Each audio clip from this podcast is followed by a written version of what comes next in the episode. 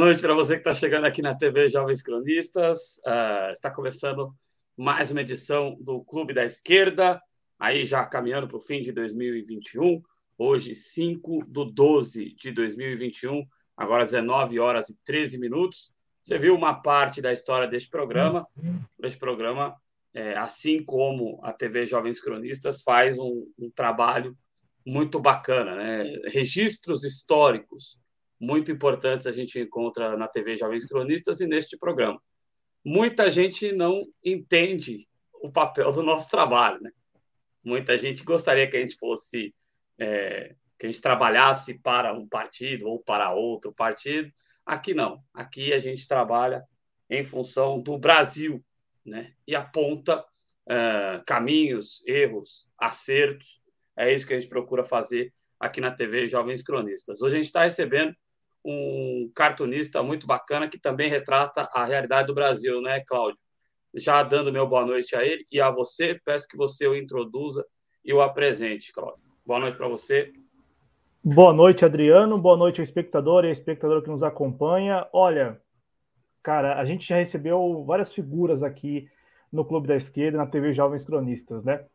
Só que este cartunista, eu, eu particularmente, quando conheci, eu pensei assim, ele não vai querer ele não vai querer dar entrevista, ele não vai querer participar de uma live. Eu temia por isso. Só que quando eu ousei, né? E, e olha que eu conheço o trabalho dele há algum tempo já, né? Há pelo menos 10 meses, 11 meses, né? É, na verdade, na virada do ano passado para este ano. E aí eu não convidei, né? Eu falei, ah, eu acho que ele não vai aceitar, então não vou convidar. Aí nesta semana, semana passada, na verdade há duas semanas, falei, eu vou convidar o Jeová.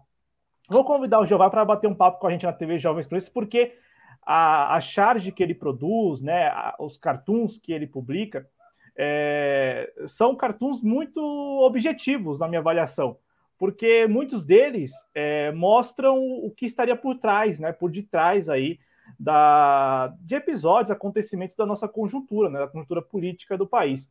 Então, nós hoje estamos recebendo aqui Jeová Oliveira, maranhense, que vive em Tocantins, um cara que tem trabalhos expostos nas redes sociais com as charges que nós vamos falar bastante aqui, mas também está aí lançando, já lançou HQs, está para lançar um, um novo HQ. É, e está aqui para bater um papo, bater um papo franco mesmo, o Jeová, a respeito do Brasil, a respeito do seu trabalho.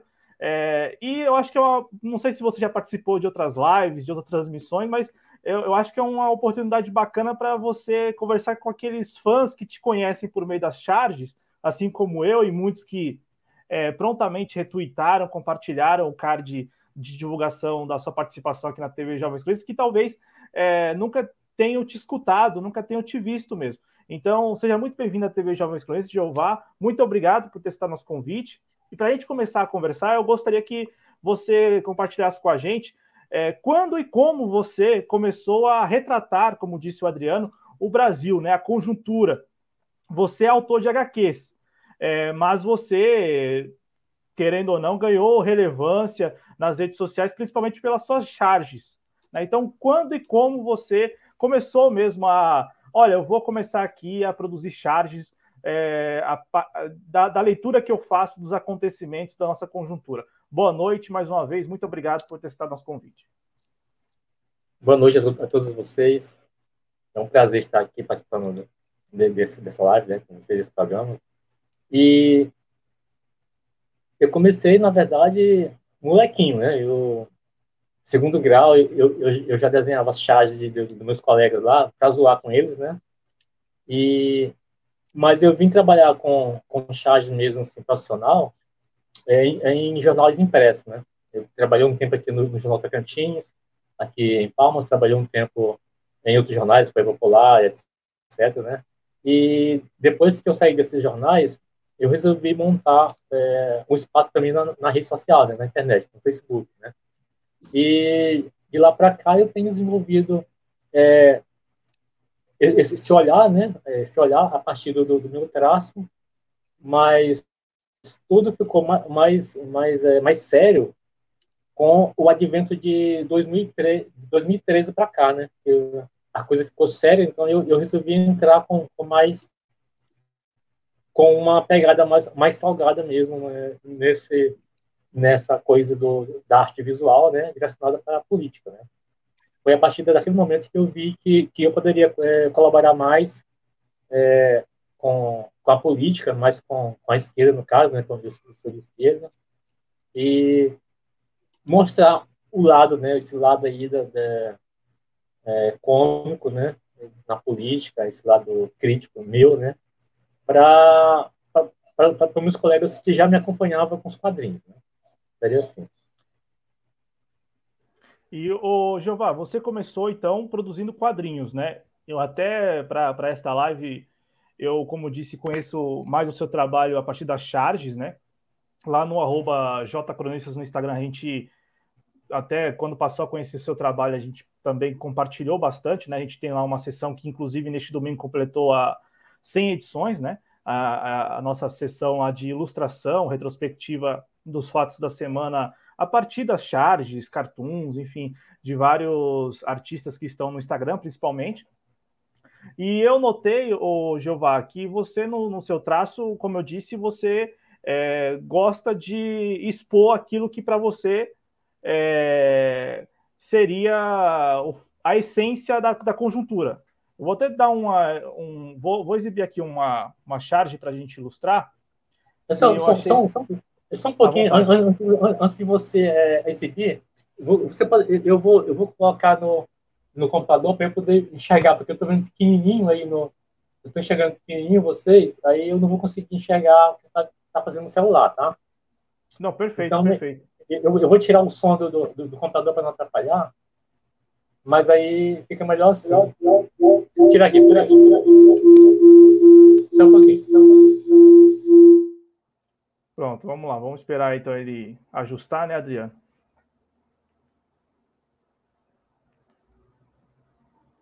Calma aí, Jeová, você tá, tá mudo aqui pra gente. É, o que acabou ficando mudo. Ah, beleza. Tá bom agora? Agora sim. Beleza. Não, então perfeito. Vou, vou, vou exibir uma charge que é recente, mas é, é muito a regra do seu trabalho, né? Vou exibir aqui uma charge só para a gente ter uma, uma amostra da objetividade aí da, do, seu, do seu traço, ô Jeová. Aqui nós temos uh, uma charge que você intitulou de Moroku Naima, né? É, o herói sem caráter. E aí você tem ali sempre presente nas suas charges a, a figura de, de, que representa um militar, né? Até porque nós temos um desgoverno que, que é ocupado por militares, o presidente Bolsonaro, e sempre ali é, presente na, na cena o símbolo da TV Globo, né? Que representa, querendo ou não, a, a mídia hegemônica, e o Sérgio Moro, né? Como, como um, um bebê aí, um, um, um fruto, né? De, de, dessa mistura toda. É, você sentiu a necessidade, Jeová, quando você partiu para publicar suas charges e tal, para produzir suas charges, você sentiu a necessidade de expor aquilo que muitos, muitos chargistas, cartunistas, mesmo com a sensibilidade ímpar que vocês têm, é, não conseguiu notar? Veja só, quando eu quando, quando eu resolvi fazer a charge, eu eu vim do, do, dos quadrinhos, né, dos quadrinhos para a charge. Os quadrinhos é, é muito direto e, e, e, e, prima pela pela informação bem rápida e passada, né? É, eu me eu me incomodava um pouco quando eu, quando eu vi uma charge que a charge tinha parecia um poema, né?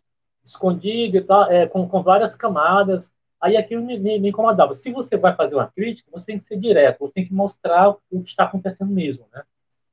E no meu público, né, que é o Facebook, que, são, são, são, pessoas populares, né, é, eles, eles têm uma dificuldade de ler a chave. Então, se você fazer uma coisa muito, muito cheia de, de, de, de coisa, né, vai passar batido. Então, a, a, minha, a, minha, a minha preocupação é em fazer algo realmente que que seja direto, que, que mostre o que está acontecendo, para as pessoas olhar aquilo lá e já perceber que, é, qual é a coisa, né?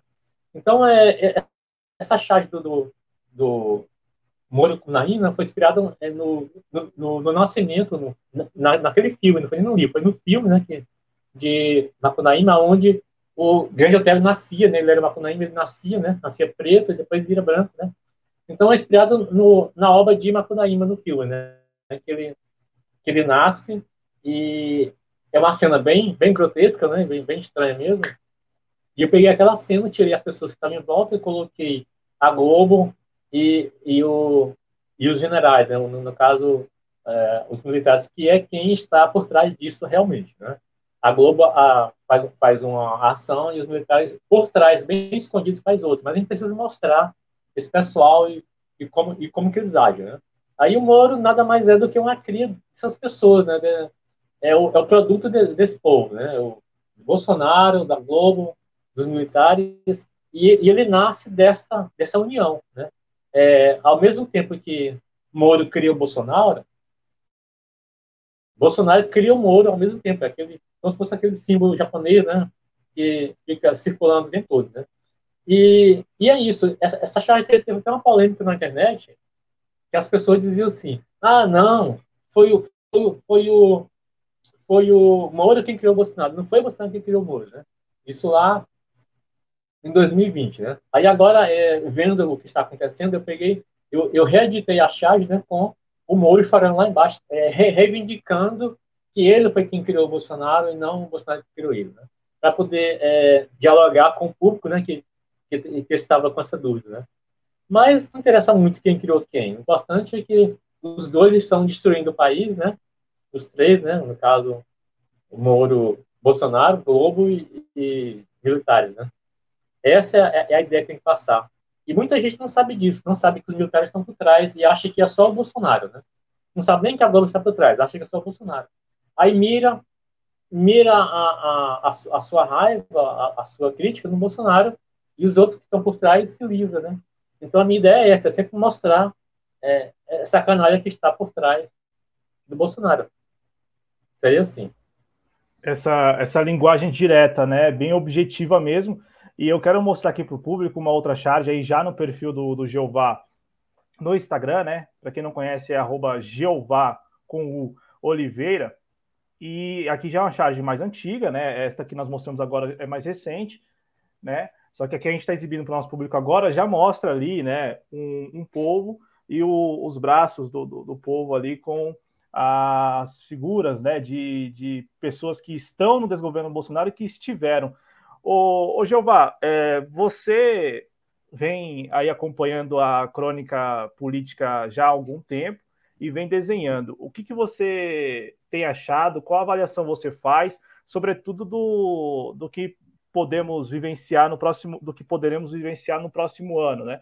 Eu digo isso porque eu tenho notado que os seus desenhos mais recentes eles têm falado e falado assim, né? Tem tem é, ilustrado a, chegar, a, a, suposta chegada do Sérgio Moro à, à corrida eleitoral, só que você sempre lembrando as pessoas que o Sérgio Moro nunca deixou de estar presente na, na cena política, né? Mesmo que tenha ficado um ano fora, vivendo em Washington, e também, mesmo que a mídia hegemônica esteja colocando é, o Sérgio Moro como uma figura nova na cena política, né? Com a filiação dele ao Podemos.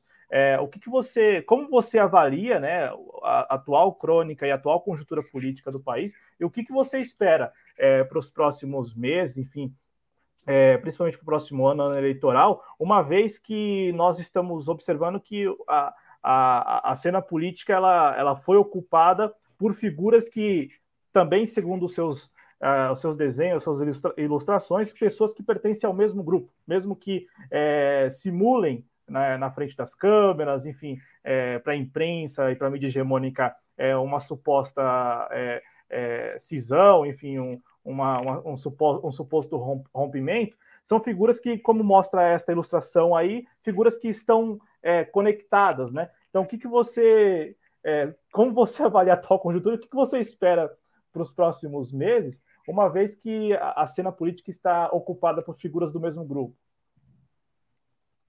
Olha, é, Sérgio Moro já, já, já faz parte disso há, há muito tempo, né? É, tanto que a, a, Globo está com ele, dava prêmio.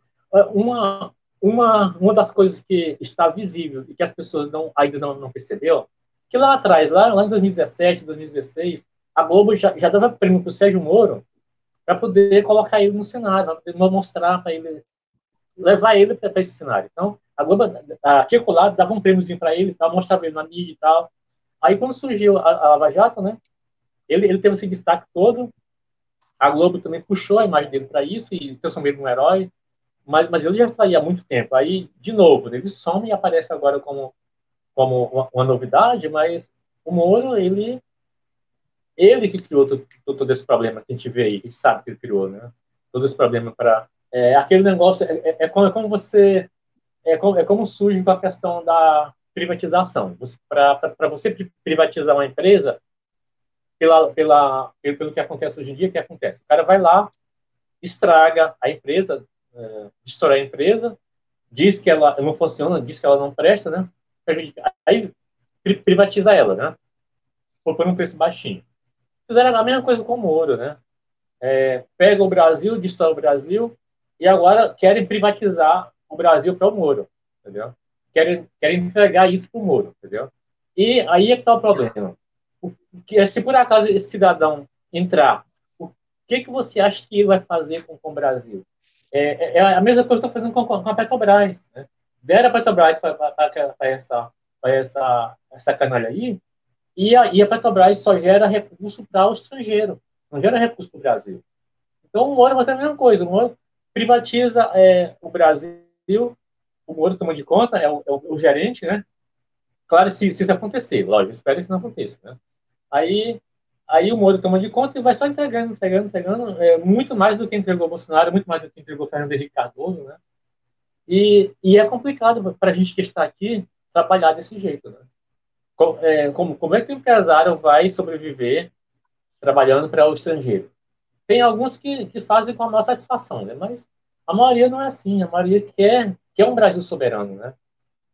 Pelo menos é isso que eu penso, né? Aí, mas, mas com esse povo aí fazendo isso aí, a gente só vai continuar como está a, a de infinito, né? Como, como diz o, o cientista né? da física quântica, a de infinito. Né? Mas é, eu tenho eu tenho muito medo, eu tenho, eu tenho muito receio que esse plano dos generais funcione, porque você tem um sujeito, né? É, tão analfabeto politicamente quanto, quanto o Bolsonaro, né? Isso aí você já percebe, tanto quanto eu e muita gente. É o Moro, ele ele é um sujeito que não tem nenhum nenhum nenhum carinho com, com o país, né? finge o tempo todo, né? Tanto que ele saiu aí depois eu, eu, eu, tenho, eu tenho a impressão que ele foi para os Estados Unidos, aí mandaram ele de volta, né? Não, não, você não pode ficar aqui, volta para lá e faz o serviço que você tem que fazer, né? Serviço aí o cara sim, volta né? para cá para fazer isso, né? Para fazer o que foi mandado, né? E ele está aqui insistindo aí com o apoio da Globo, limpando a Globo. Tem, tem uma chave que eu fiz, né? Você viu aí, é, da Folha de São Paulo e a Globo limpando o ganso, né? Então, aquilo lá, é, aquilo ali é, é, o, é, é, é nosso. Aí, essa, essa do meio aí, essa aí. Isso, isso, isso é a realidade, isso aí. Então, você tem, você tem a Globo limpando o Moro tirando toda a sujeira que ele, que ele provocou durante a entrega, da, a, a destruição da Lava Jato, da, da, da Petrobras, né? E de outras empresas, né? É, pessoas é, idôneas, ele vai lá e arrebenta com as pessoas, e agora estão limpando ele, é, deixando ele limpinho, cheirosinho, para voltar como herói, né? Porque ele saiu todo cagado, na verdade, né? do, do, do lugar, né? E, e, aí, aí você tem isso, né? Você tem essa, essa enganação pela Rede Globo, pela Folha de São Paulo, a Folha de São Paulo é o seguinte, ela, ela tenta passar a ideia de que não é, mas está lá jogando, é, plantando informaçãozinha, né, sobre ele. Oh, o, Moro deu um peido ali agora, vamos ver se o peido é choroso ou é fedido, né? E por aí vai, né, as histórias. Então, eu, eu, eu fico preocupado. Então, eu, eu fico muito preocupado, eu, eu não vislumbro um futuro com esse cidadão aí, sabe? Eu não vislumbro. É, mas eu tenho receio de uma coisa. Veja só você tem as urnas eletrônicas, as urnas eletrônicas, né, as urnas, na mão dos generais, né? Os militares. Está lá com eles lá, as urnas. Você tem, é, você tem o, o, o ministro Barroso falando que, a, que as urnas são perfeitas, são legais, mas ele não, não aceita que se faça uma, um check-up nelas, né? Eles querem fazer esse check-up. Então, é, e os generais estão com essa urna. Aí tem, tem aquele negócio lá do, do positivo, né? Que é quem está por trás disso aí, das urnas. Então, eu não quero dar uma de Bolsonaro porque é, eu jamais faria isso. O Bolsonaro é, era contra o voto impresso. É, em, em 2015, a esquerda e todo o Congresso era a favor do voto impresso. Aí, quando o Bolsonaro chegou, gente, eu sou a favor também, a esquerda pulou fora, né? Todo mundo pulou fora. Disse, não, isso aí tá errado, tá? tem alguma coisa errada aí. Se o Bolsonaro é a favor, nós, vamos ser contra, né? Aí, é, por mais que eu falasse que, que, por mais que eu e muita gente falasse que o Bolsonaro estava com sacanagem, estava inventando história, que, que ele não é a favor do voto impresso, as pessoas não acreditavam e ficavam ali. Aí o que acontece? É, o Bolsonaro, agora que resolveu tudo, que o, que o, STF garantiu, aí ele vota, não, então tem razão, o voto impresso é uma merda, né? não presta mesmo, não. Aí, aí pronto, aí a esquerda vai, vai, vai falar que não, que agora, não, agora a gente quer acabou. Vocês caíram na, na, na do Bolsonaro e agora está aí. É, se por um acaso o, o, Lula tiver o Lula tiver é, 40, eu, eu, tenho a impressão que o Lula só leva essa, essa, essa, essa, essa eleição se o Lula tiver 40% e o, e o, e o Moro tiver 5%, 15%. Aí não tem como é, enrolar a população. Mas se o, se o Lula tiver 40%, 45%, é, na realidade, né? E o Bolsonaro tiver, o Bolsonaro não, o Moro tiver 15, é, 30%, 35%, eles vão sacanear lá na, na urna. Vão, vão sacanear. Ah, ah, já você não prova isso, eu não provo, né? Não tem como provar porque eles não deixam provar. Eles não deixam o técnico lá mexer na urna. Se, se, se fizesse isso, vocês iam ver é, o grande segredo da, da campanha política brasileira. Né? É, saiu a ditadura e entrou isso, né? E entrou essa eleição aí desse jeito. Aí coloca é, o Bolsonaro para servir de birubiru, servir de alvo, enquanto o, os marginais ficam por trás aprontando, aprontando cada uma coisa pior do que outra. Né? Felizmente a gente não tem uma, uma, uma, esquerda que luta de verdade, né? Felizmente. Tem, tem essa luta aí e tal, mas precisava muito mais, né? E só, e só, e só de, de e só aquele negócio é, de legalidade, é, legalidade não, só aquele negócio de é, trabalhar com, com, com politicamente correto, isso não é suficiente, porque a gente tem bandidos trabalhando dentro do, do, do sistema, gente muito perigosa, e eles não vão trabalhar honestamente, eles não vão entregar, tá bonitinho, então vão, é tudo no é tudo no, no paz e amor. Não vai acontecer isso. Né? E a gente sabe disso. Você sabe, eu sei. Né? Todo mundo sabe o que está acontecendo por trás. Só, só que a esquerda quer ser a, a democrata, né? a, a, pessoa, a, a entidade que é, é honesta demais para meter o dedo na ferida. Né? Aí complica para a vida do povo. Né? Povo é que sofre com, com essas histórias aí criou, criou instrumentos para, para ser golpeada, né?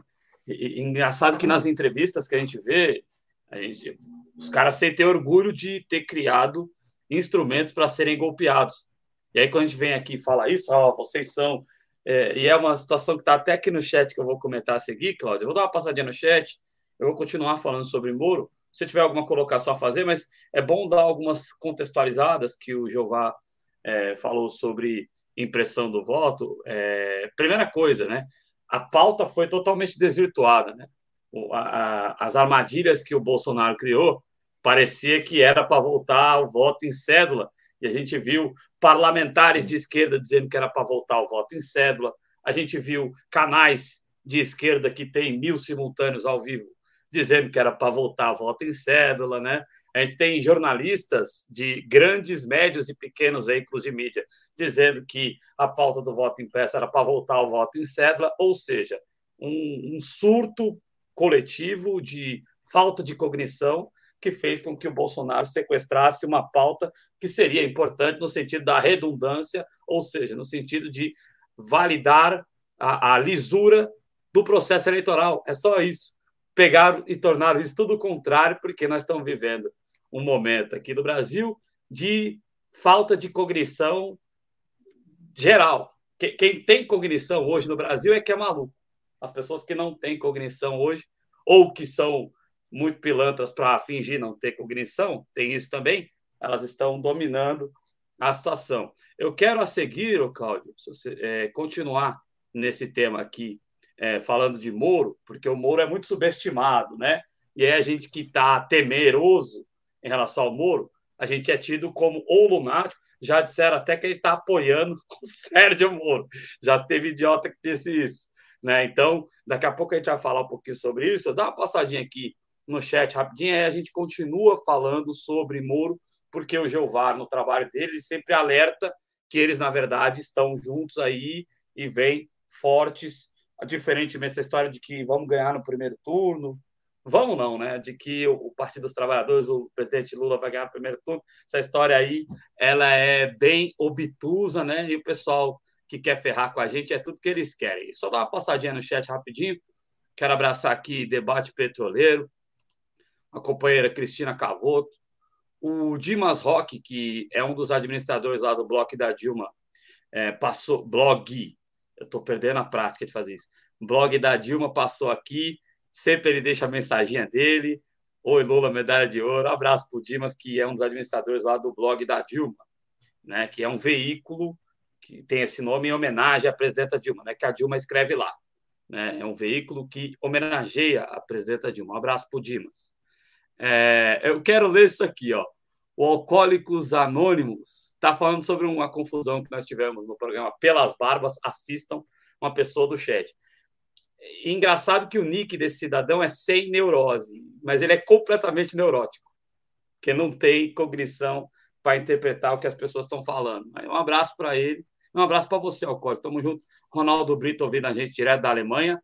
Lá na Alemanha agora deve estar tá deve ser agora cinco horas de diferença.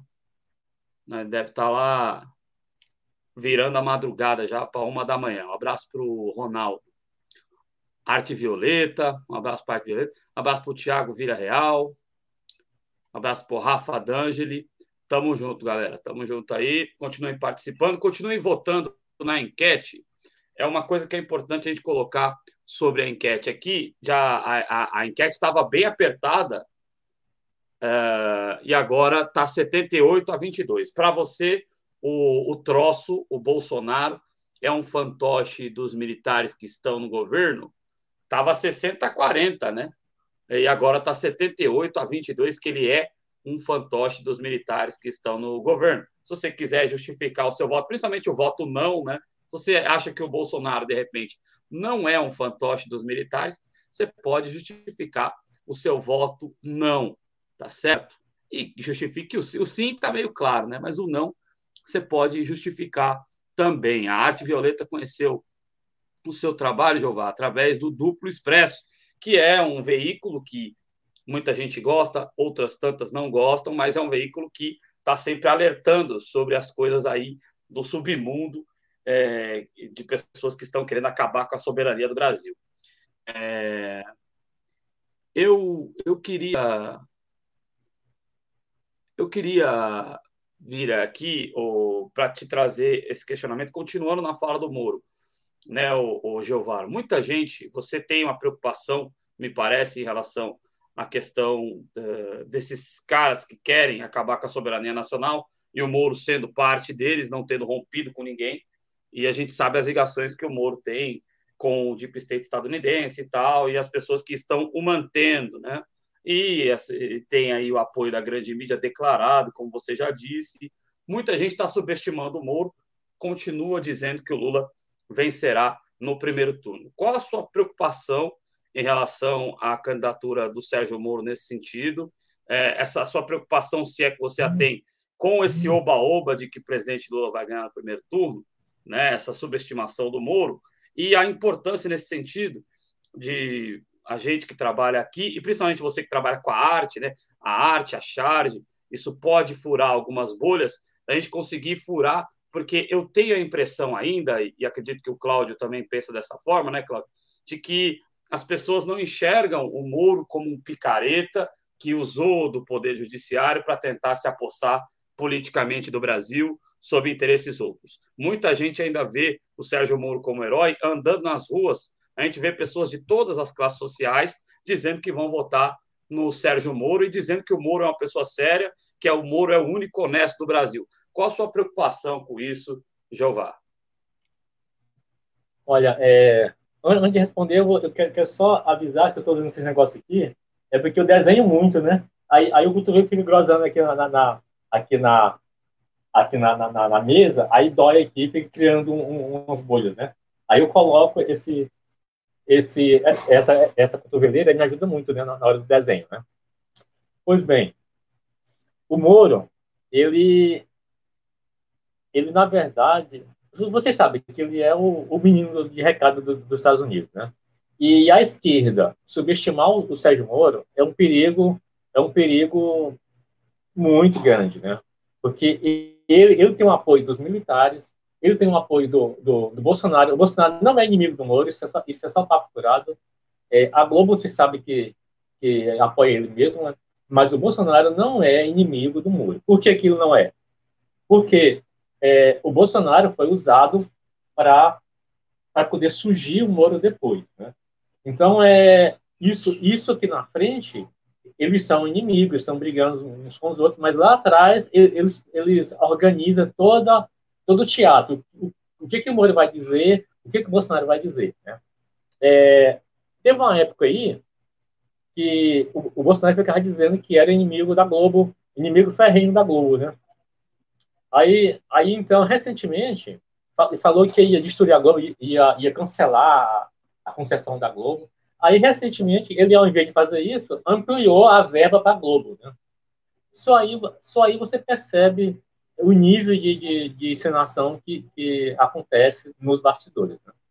Então, é, o, o, Moro está sendo subestimado, o Moro é um perigo. Né? O Moro tem, tem, tem trâmite lá nos Estados Unidos, lá na, naquela questão é, de espionagem. O Moro tem trâmite na imprensa brasileira, essa imprensa oligarca, né? essa imprensa que está aí mandando, ajudando a, a manter o país na merda desde muito tempo, né? Então, assim, a, a, a imprensa brasileira sempre, sempre foi isso, sempre foi essa, essa, essa, essa inimiga do país. Em uma época distante, quando não existia é, câmera, não existia é, repórter jornalista, existiam os pintores, né? Os pintores de, de, quadro, né? Então, aqueles caras, eles, eles eram do, é, do, do, Estado. Então, o Estado mandava o cara fazer, ó, faz, uma, faz um quadro meu é, dizendo que eu dei o grito do Ipiranga e me faz lindo, maravilhoso, que é para a história. Aí o pintor vai lá, é, dois, três anos depois do fato que aconteceu, pinta o Dom Pedro lá, editando, dando o grito do Ipiranga, aquilo não aconteceu de verdade, mas aquilo já era imprensa, era a nossa imprensa, né? Aí depois acontece com o Tiradentes, né? Pintar o Tiradentes e tal. E por aí vai, né? Então, a, a nossa imprensa tem mentido, mentido, desde sempre até agora, né?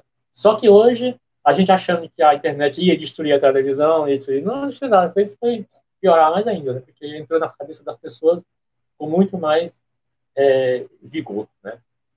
Então, Sérgio Moro é um grande inimigo, muito mais perigoso do que o Bolsonaro, porque ele, ele tem um apoio, é, ele tem um apoio aberto da Rede Globo, ele tem um apoio aberto da imprensa, né, da, da, da apoio de São Paulo. Então, assim, é, são, é, é, mais do mesmo, né, são mais dos mesmos. Né? E, e, ele tem um apoio dos, dos militares por trás. Aquele tal de Santos Cruz, né, aquele homem é incrível, né? Ele, ele, ele, ele vai falar, ele sai no telão dizendo que o, que o Haddad era isso, aquilo outro, no, no, no, nos, vídeos falando que o Haddad era um terrorista, né? E que bom era o Bolsonaro. Aí tá vendo aí o que acontece, né? Santos Cruz, né? E fala, é, eu, uma vez, eu, em, em, reuniões, porque eu, eu sou petista, né? Eu sou de esquerda, sou petista, né? Em reuniões com, com o pessoal do PT, eu falava, bom, gente, o nosso inimigo não é o Bolsonaro, o nosso inimigo é o Moro. Isso lá atrás, lá em 2020, 2000 e tanto. Né? E o povo não teimava comigo, ria, fazia graça e dizer que não, que, que o muro já ia, já, já ia se acabar, estava tava ferrado, né? E eu falando isso, né? E eles temavam, né? Agora estamos chegando em. É, estamos aqui, né? E quem, e quem é que está acabado? Né? O Moro está aí tentando é, se manter firme e já com apoio de, de, algumas pessoas. E nós sabemos que essas campanhas aí, é, essa, é, essas, essas pesquisas aí, né? O Moro, sem fazer nada, sem, sem ser nada, né? Está subindo na, na, nas pesquisas. Então, quem é que faz essas pesquisas, né? Então, assim, é, tudo bem, deixa o Lula é, ter 40%, 50%, não tem nada. Quando, quando estiver perto, a gente sobe o Moro, deixa o Lula quieto lá, sobe o Moro um pouco, para poder é, ter o sentimento de aceitação da população. Ah, o Moro agora está bem, então ele, ele, é popular, né? Então, o que, que é isso aí? Chama-se consentimento, né? Você está obrigando a, o povo a aceitar que, que, o Moro é um cara idôneo, quando na verdade o Moro, o Moro é, um, é um vagabundo, né? Um cara é um cara que, que, que morava no, no, nos Estados Unidos até recentemente, pô, saiu daqui meio meio fugido, né? E agora volta de novo, certamente obrigado para vir fazer o que ele tem que fazer, que é entregar tudo, né? Entregar é, com apoio do, dos militares, né?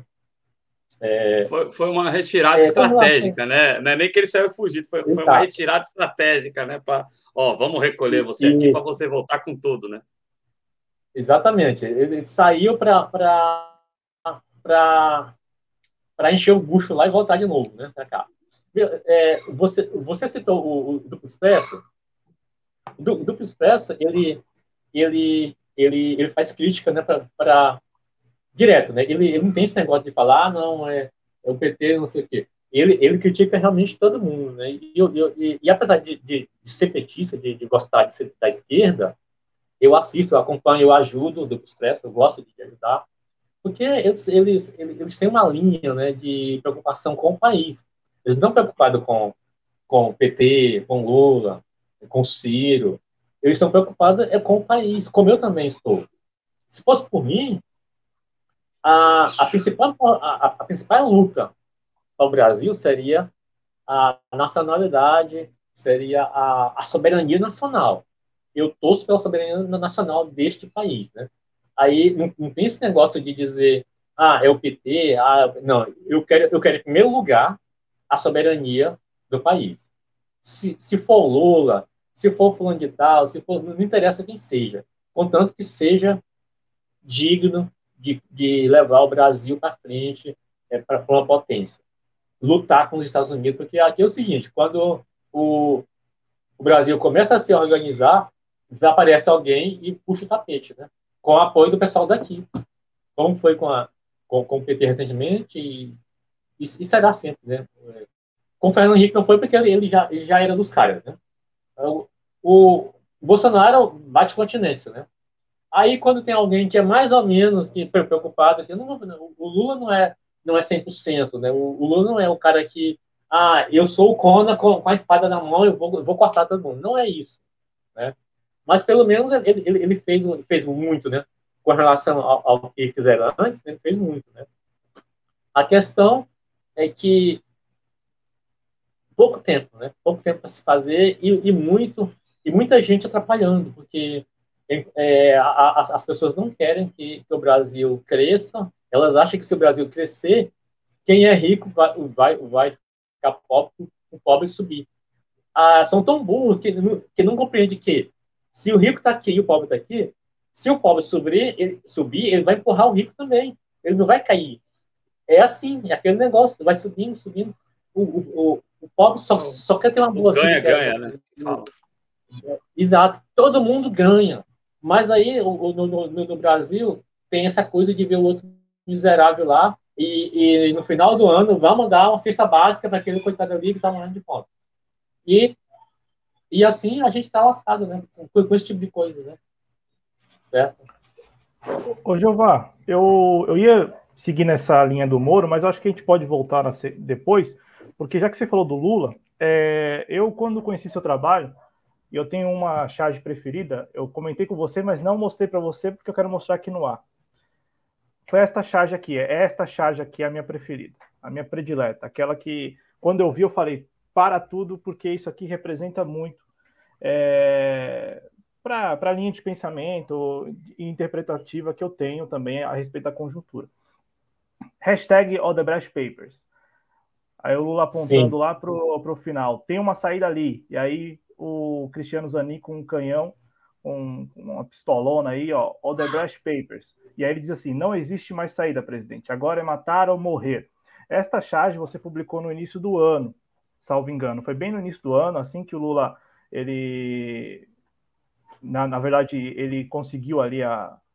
estava na iminência, né, de conseguir na, no STF a é. anulação dos, dos processos e tal. E, e a gente sabe que naquela época, naquele momento ali, muita gente falava o seguinte: ó, cabe ao Lula mostrar ao mundo e mostrar aos brasileiros, principalmente, o que aconteceu nos últimos anos. Caberia ao Lula contar a história dos últimos anos, principalmente dos bastidores da Lava Jato, principalmente desta, desta, desta articulação com o envolvimento dos Estados Unidos para tudo que aconteceu nos últimos anos aqui no Brasil. Muita gente colocou isto né, e disse que caberia ao Lula expor tudo que aconteceu nos últimos anos aqui no Brasil, porque ele foi, o, querendo ou não, o maior. Ainda que o Brasil todo tenha saído muito prejudicado dessa história toda, né? A gente tem aí números que mostram o impacto, da, o impacto negativo da Lava Jato né, na nossa indústria, na, nas nossas cadeias produtivas, na questão até do desemprego, enfim, no, no conjunto da sociedade. Mas a gente viu que o Lula ele ficou 580 dias preso e, obviamente, durante todo o processo, a defesa dele recorria, né, junto à Justiça do Paraná, junto também ao TRF, enfim, até às Cortes Superiores, ao Supremo também, recorria apontando os vícios do processo, apontando que aquilo ali não era, não, era, não, não tratava-se de um processo normal, não tratava-se de um processo que estava seguindo a, a risca os códigos. Ao contrário, era um processo cheio de vícios. A defesa recorreu, recorreu, recorreu, e como já sabia-se a época, né, por se tratar de uma operação encomendada. Até é interessante o papel do Sérgio Moro na Lava Jato, né? Diferente do papel dele no Banestado, né? Quando ele, ele cumpriu ali um papel bem menos punitivista, né? Ele, ele, ele ao contrário, varreu tudo para debaixo do tapete. Na Lava Jato, o contrato que, que, fizeram com ele com certeza previa lá que ele deveria ser rígido, duro, ou pelo menos parecer rígido e duro ele também soube encenar, soube interpretar, né? E aí eu quero saber de você, é, quando você desenha essa charge, eu tenho certeza que você também queria muito ver do Lula, ou partido Lula, da defesa do Lula, ele expondo é, essa trama né, que se estabeleceu com a Lava Jato e que, que, e que se mantém durante o desgoverno Bolsonaro. No entanto, eu não sei o que você pensa. No, no entanto, o Lula, ele, até por ter conseguido no STF a, a decisão que anulou os processos, enfim, que deu a ele a liberdade que hoje ele tem. Eu, eu não sei o que você pensa, mas o Lula parece que deixou de lado essa missão de ser ele o porta-voz, ser ele aquele quem vai expor estas tramas. Eu falo porque esta charge, para mim, ela é muito simbólica exatamente por mostrar o, o poder que o Lula teria em mostrar para as pessoas o que aconteceu nos últimos anos. E com a decisão do STF, né? E, e, coincidências da vida, né? A decisão do STF veio em março e em fevereiro deste ano a defesa do Lula foi a, a foi a Suíça, né? Requerer lá a, a versão original das planilhas e tal, porque alega que houve é, na, na cadeia de custódia alega que houve ali manipulação das informações dos dados. É, o Lula, com a decisão do STF, Jeová, o, o, o Lula passou a deixar essa essa missão, na minha avaliação, de lado, essa missão que você soube é, desenhar e ilustrar muito bem, dele e do Zanin, é, de mostrar para a população, para a sociedade, enfim, para todo mundo, o que, que aconteceu no Brasil nos últimos anos.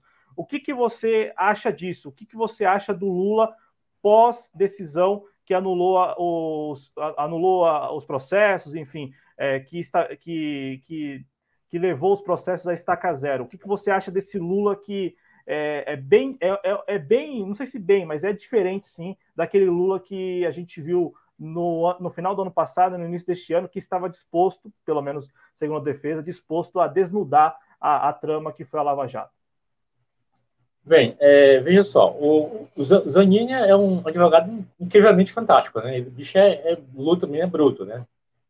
Com relação a essa charge, era, era o meu sonho o Lula pegar um escudo e pegar uma escopeta dessa aí e partir para cima. Mas a gente tem, tem, tem que ver é, algumas coisas. O Lula tem, já tem uma idade, né?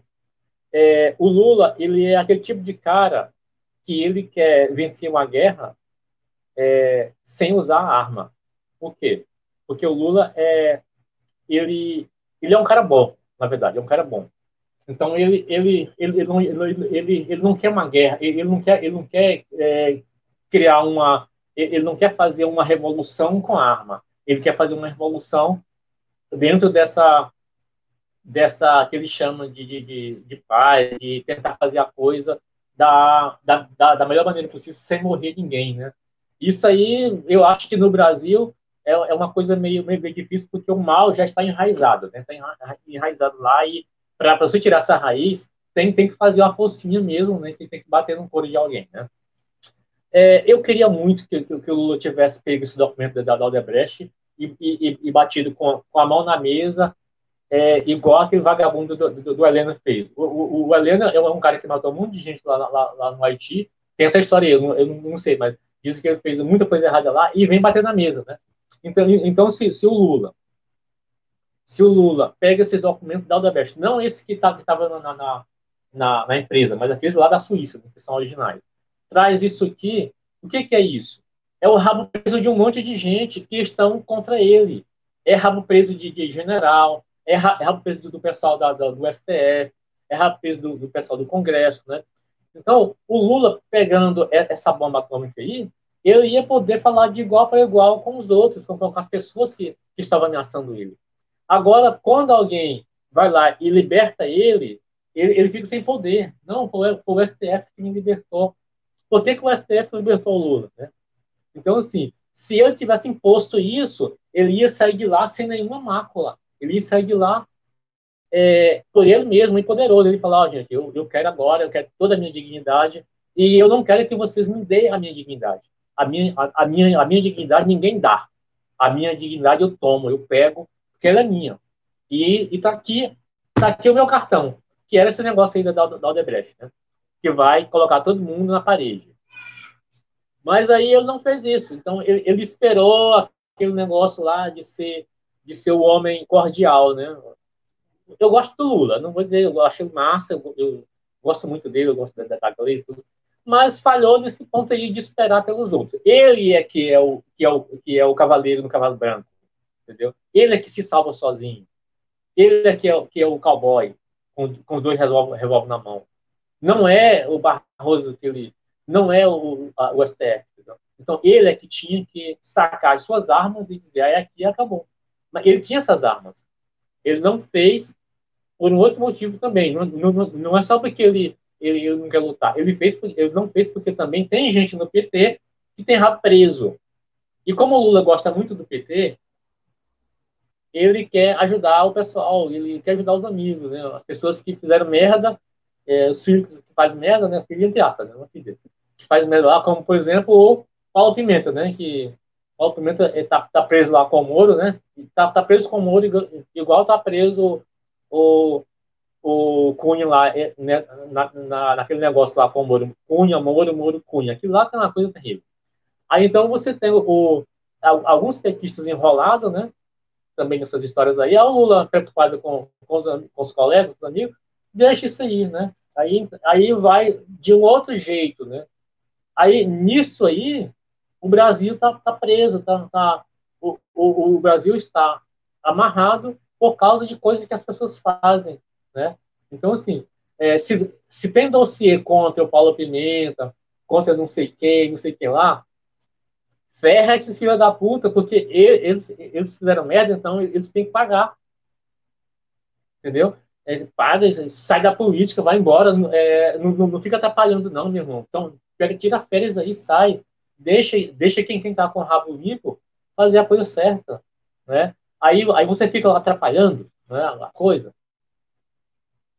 Então, assim. Como, é... como obstáculo, né, Jeová? É, fica, fica aí como um obstáculo e acaba impedindo o avanço, né? Pelo menos é o que parece. Exato.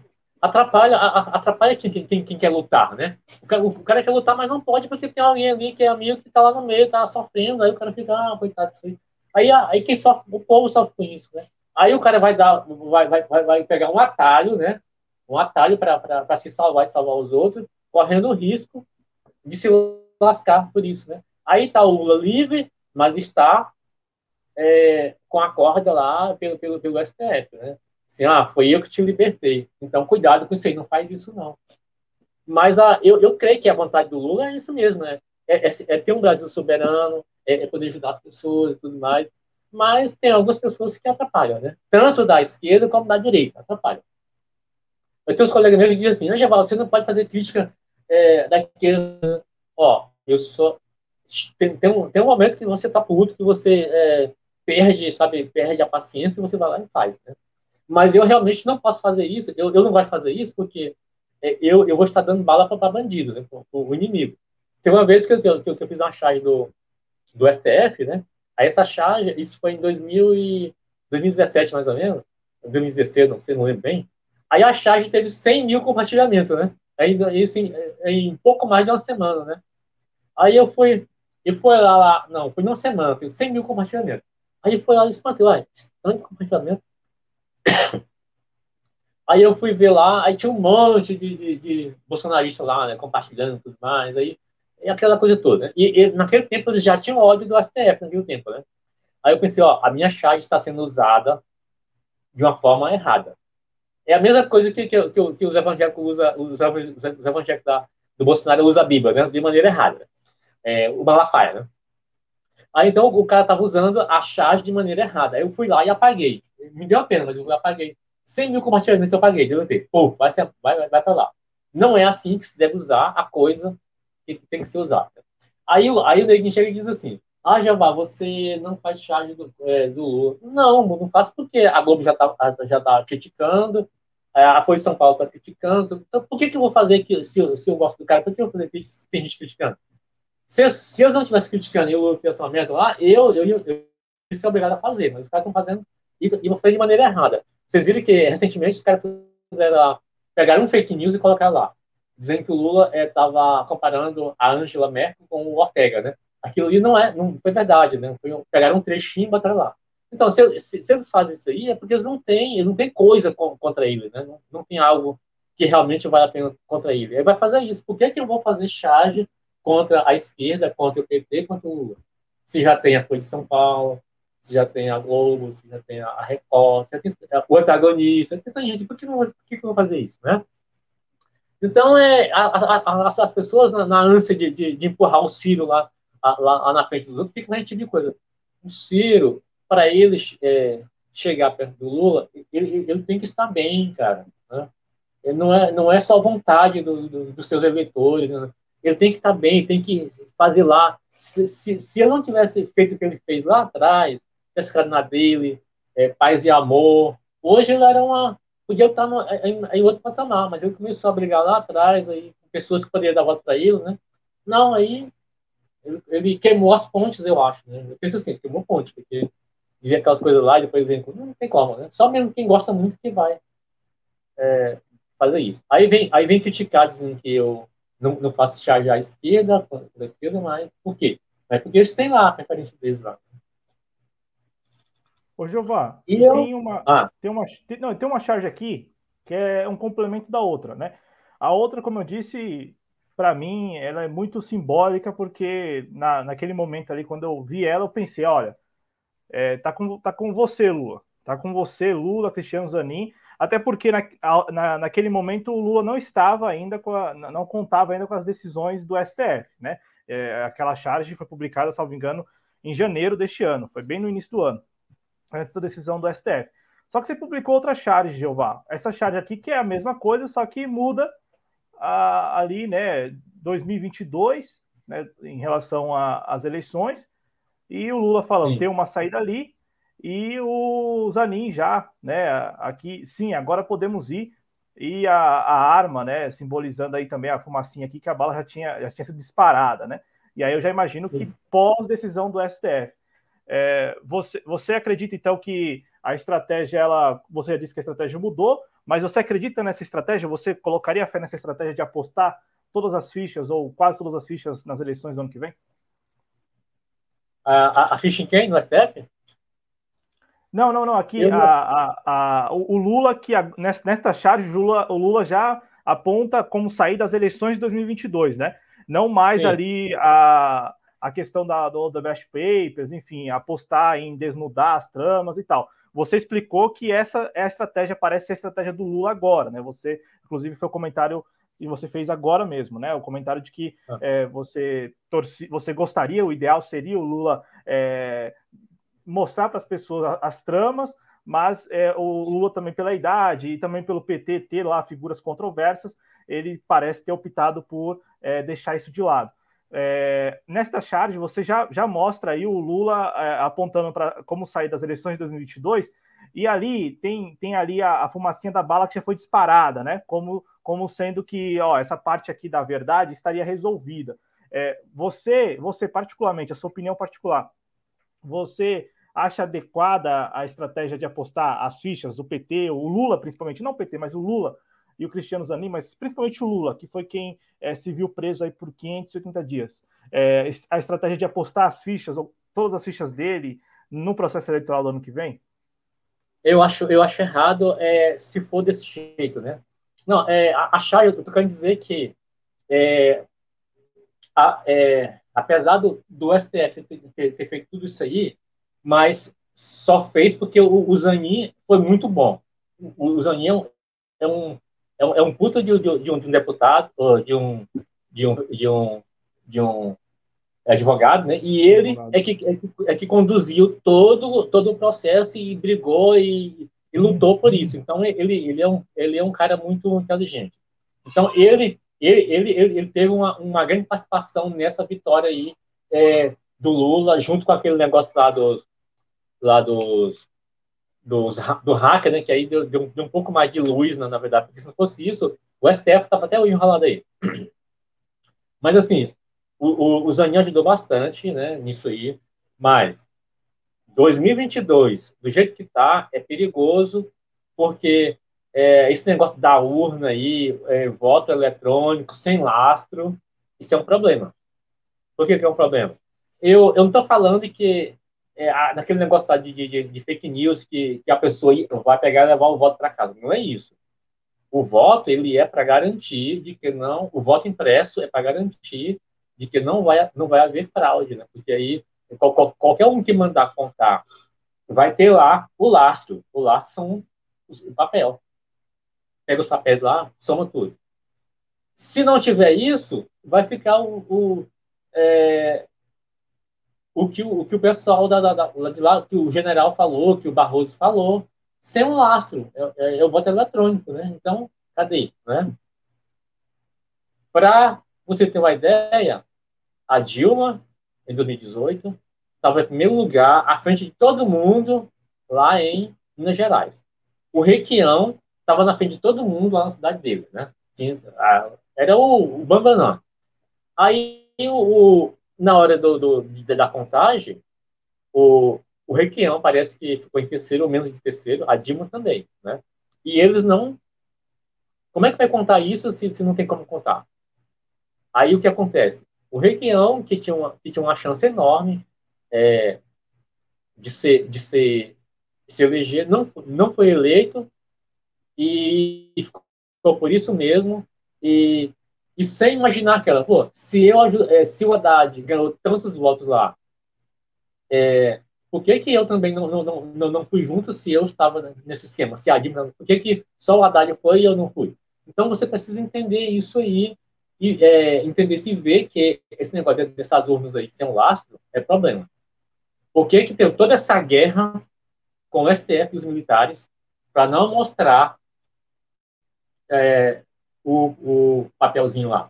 Por que, que inventaram toda essa história com o Bolsonaro para não, não mostrar o papelzinho? não, é, teve que o, o, Bolsonaro teve que sair, fazer o teatro daquele todinho, só para só confundir as pessoas e na hora você conta. Né?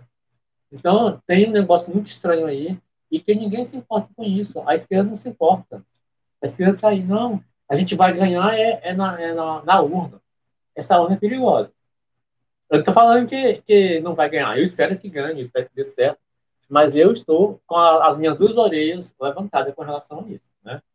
E, e eu, eu não apostaria só na, na urna e, e, e em, em 2022. Eu ia lá na Suíça, pegava os documentos, trazia para cá e jogava na, na mídia, jogava na, na internet.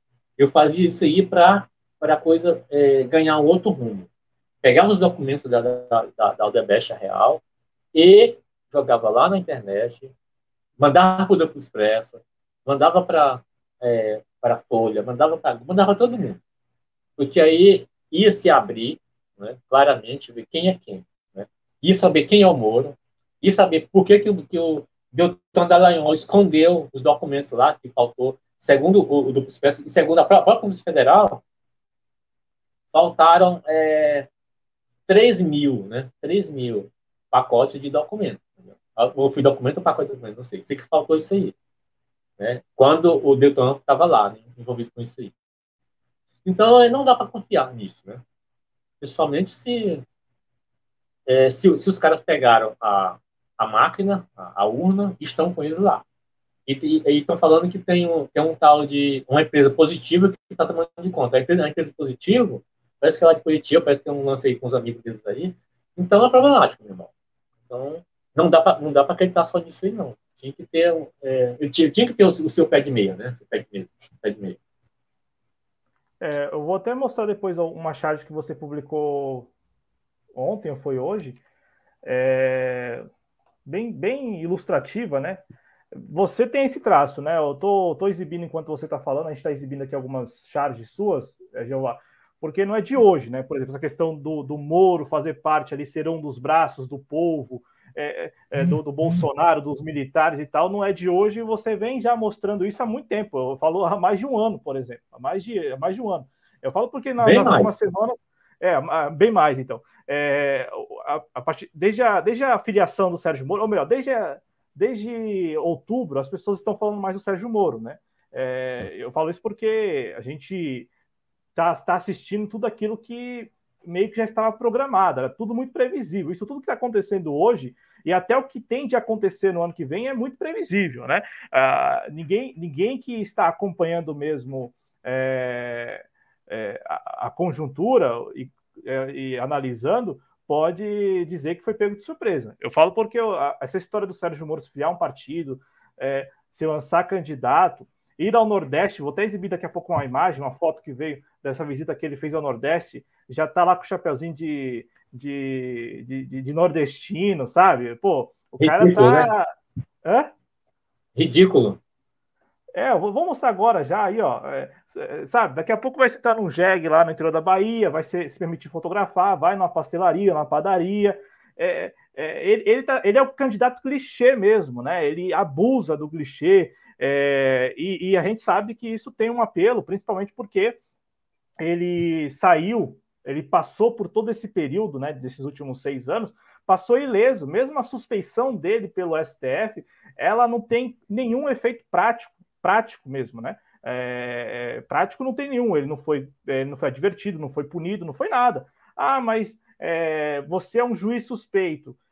E daí, né? E daí? Se você é um juiz suspeito, ainda, ainda, ainda mais, Jeová, quando na, na, na, na no, no, na, no imaginário das pessoas tá lá o Sérgio Moro super-herói que fez de tudo, fez tudo que estava ao alcance dele para prender um corrupto. Né? Essa é a narrativa que prevalece é, no, na, na, base da sociedade. É essa narrativa que prevalece. Eu, eu falo isso não é, é, com prazer, não. Ninguém tem alegria em falar isso, não. É, é, é nós temos que falar isso porque se a, se a sociedade se a sociedade enxerga o Sérgio Moro como super-herói, é porque quem não enxerga o Sérgio Moro como super-herói não fez o seu serviço, não fez o seu trabalho, ou, ou não fez bem o seu trabalho. Né? Eu, eu digo isso porque o, o Sérgio Moro ele nunca escondeu que ele é um agente, ele nunca escondeu, ele nunca escondeu isso não apenas na Lava Jato, mas reforço desde o Banestado. Ele é um sujeito que, que, que interpreta né, o que vira no, no script, ele interpreta como eu disse, lá no Banestado, jogar tudo para debaixo do tapete. Vamos jogar agora na Lava Jato, condenar sobretudo petistas e pessoas, figuras da esquerda e tal, ou pessoas do, do governo Lula, do governo Dilma. Era essa a missão? Então tá aqui, vou, vou interpretar muito bem, vou, vou punir essas pessoas, vou, vou supostamente puni-las, vou condená-las, vou prendê-las, vou fazer o escarcel que fez, né? É, e, e, com isso, né, não, não apenas o, o, como a gente disse, o, o maior problema do Sérgio Moro não foi ter é, apenas perseguido e, pre, e prendido pessoas. O, o maior problema é o, é o efeito não colateral, né? O resultado concreto dessa atuação do Sérgio Moro e da Lava Jato, que são esses seis anos, sete anos aí de crise, né? Que nós estamos vivendo no conjunto da sociedade.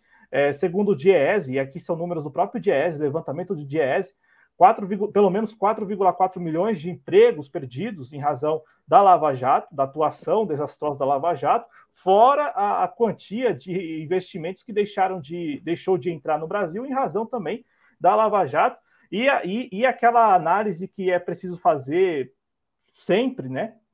É, aquele apontamento que é preciso sempre fazer do, do desastre, né, da destruição, no caso da Lava Jato, em relação às nossas cadeias produtivas que estavam em desenvolvimento. Elas não estavam ainda consolidadas, estavam em desenvolvimento e veio a Lava Jato e destruiu tudo. Por isso que nós não temos nada hoje, né? Por isso que o pouco que nós estávamos construindo não existe mais. Por isso que foi muito fácil destruir, porque estava em processo de desenvolvimento e vem a Lava Jato com a atuação para lá de desastrosa dela, subvertendo todos os códigos, né? É, é sempre bom deixar isso claro, né? A Lava Jato em nenhum momento seguiu os códigos, enfim, em nenhum momento seguiu o que constava lá como respaldo, como arcabouço jurídico legal. A Lava Jato sempre subverteu as regras para poder, é, no, no, período em que existiu como força-tarefa e tal, e a gente está aí colhendo os frutos da, do impacto da Lava Jato. E eu estava falando aqui que o, que o, o, Sérgio Moro, o Lula, né? O Lula que ficou preso todo esse período, e principalmente o, o Sérgio Moro, o Jeová, o Sérgio Moro, ele, ele sozinho, de fato, ele sozinho ele não é nada, não é ninguém. Mas ele nunca esteve sozinho, né? Lá no Banestado ele não estava sozinho, tanto é que é bom lembrar das outras figuras que também estavam ali no entorno do Sérgio Moro, gente que esteve com ele agora na Lava Jato também. Só vou dar um, só vou dar um nome aqui, o Carlos Fernando Santos Lima, que foi procurador, que agora mudou de lado, está do outro lado da banca né, agora é, é, consultor também, enfim, está ganhando muita grana depois da Lava Jato. O Carlos Fernando Santos Lima também estava lá, né, no, no, no Banestado no início do século, e volta na Lava Jato, e agora está ganhando muita grana no mercado, é, no mercado na, na, iniciativa privada. E o Sérgio Moro ele nunca esteve sozinho, e agora ele está, por exemplo, você falou muita, muitas vezes da Positivo, né, da empresa Positivo. O principal fiador da, da candidatura do Sérgio Moro à presidência da República, da pré-candidatura, por enquanto, do Sérgio Moro, é o senador Oriovisto Guimarães, que não é nada menos que o fundador da Positivo. Ele hoje não é presidente da Positivo, ele não é CEO da Positivo, porque ele é senador da República, então ele transferiu isso para outra pessoa. Mas ele não transferiu para um estranho, ele transferiu para o filho dele, que é o CEO é, da Positivo. Então, e a gente sabe que isso é, é meramente protocolar. A gente sabe que na prática quem ainda gere a Positivo é o Oriovisto Guimarães, que, foi, que é o seu fundador. E a Positivo, só para as pessoas terem uma ideia, a Positivo é a única empresa habilitada no edital de licitação para aquisição de quase, acho que são quase 170 mil ou 180 mil novas urnas eletrônicas né, para o processo eleitoral. Então, é, é, só um nome dentre vários né, que estão no entorno do Sérgio Moro. O Barba Dialético, Daniel Faleiros, trouxe no, na sexta-feira aqui para a gente, a gente discutiu, um encontro que o Sérgio Moro teve aqui em São Paulo com banqueiros, Jeová. Né? E aí você pensa, banqueiros vão se encontrar com um candidato que não é viável, vão se encontrar com um Zé Ninguém? Não, é óbvio que não. Né? Ainda mais esse tipo de gente que tem informação privilegiada, né? esse tipo de gente que, que se encontra é, com pessoas que é, é, são apostas certas, né? São pessoas que não arriscam, não são, não são apostas, não fazem apostas arriscadas. Tá. Né? Então, então essa, essa gente está com o Sérgio Moro. O Sérgio Moro sozinho não é nada mesmo. Agora, o Sérgio Moro com essa gente, né, com essas pessoas que estão no seu entorno, e, e isso fora, né, fora o, esse período em que ele esteve um ano vivendo em Washington, né, nas imediações de Washington, o cara passou um ano vivendo nas imediações de Washington, estava trabalhando, prestando serviço para uma empresa, para uma empresa que presta é, aquele serviço que faz parte da indústria da Lava Jato, né? Que é quando a, a Lava Jato vai lá e decide que a administração de uma empresa decidia, né? Que a administração de uma empresa precisaria ficar a cargo de uma, de uma consultoria, enfim, de uma empresa terceirizada. Estava lá o Sérgio Moro, depois dele mesmo ter é, decidido, no caso, é, em relação às empreiteiras, no caso a Aldebrecht, estava lá ele prestando serviço para a Alvarez e Marçal, né, o nome da consultoria, que estava gerindo, administrando a, a em razão do acordo firmado ainda na época em que a, a se viu ali é, na justiça, recebendo condenações, né? É, então, o Sérgio Moro, ele, ele, ele é um sujeito que presta serviço, né? Ele é um sujeito que está sempre é, à disposição né, de uma nova missão. E, e, e ele fez isso durante é a Lava Jato e está fazendo agora de novo, à vontade. É o lacaio, né? Mas é, existe alguém pior do, pior do que o Sérgio Moro nisso aí. É, que, que a esquerda não está falando, ou não sei por que não está falando, mas existe alguém bem pior do que o Sérgio Moro nisso aí. É o, é o que você diz, disse. É quem apoia o, o, o Sérgio Moro. Quem, quem são essas pessoas? A imprensa.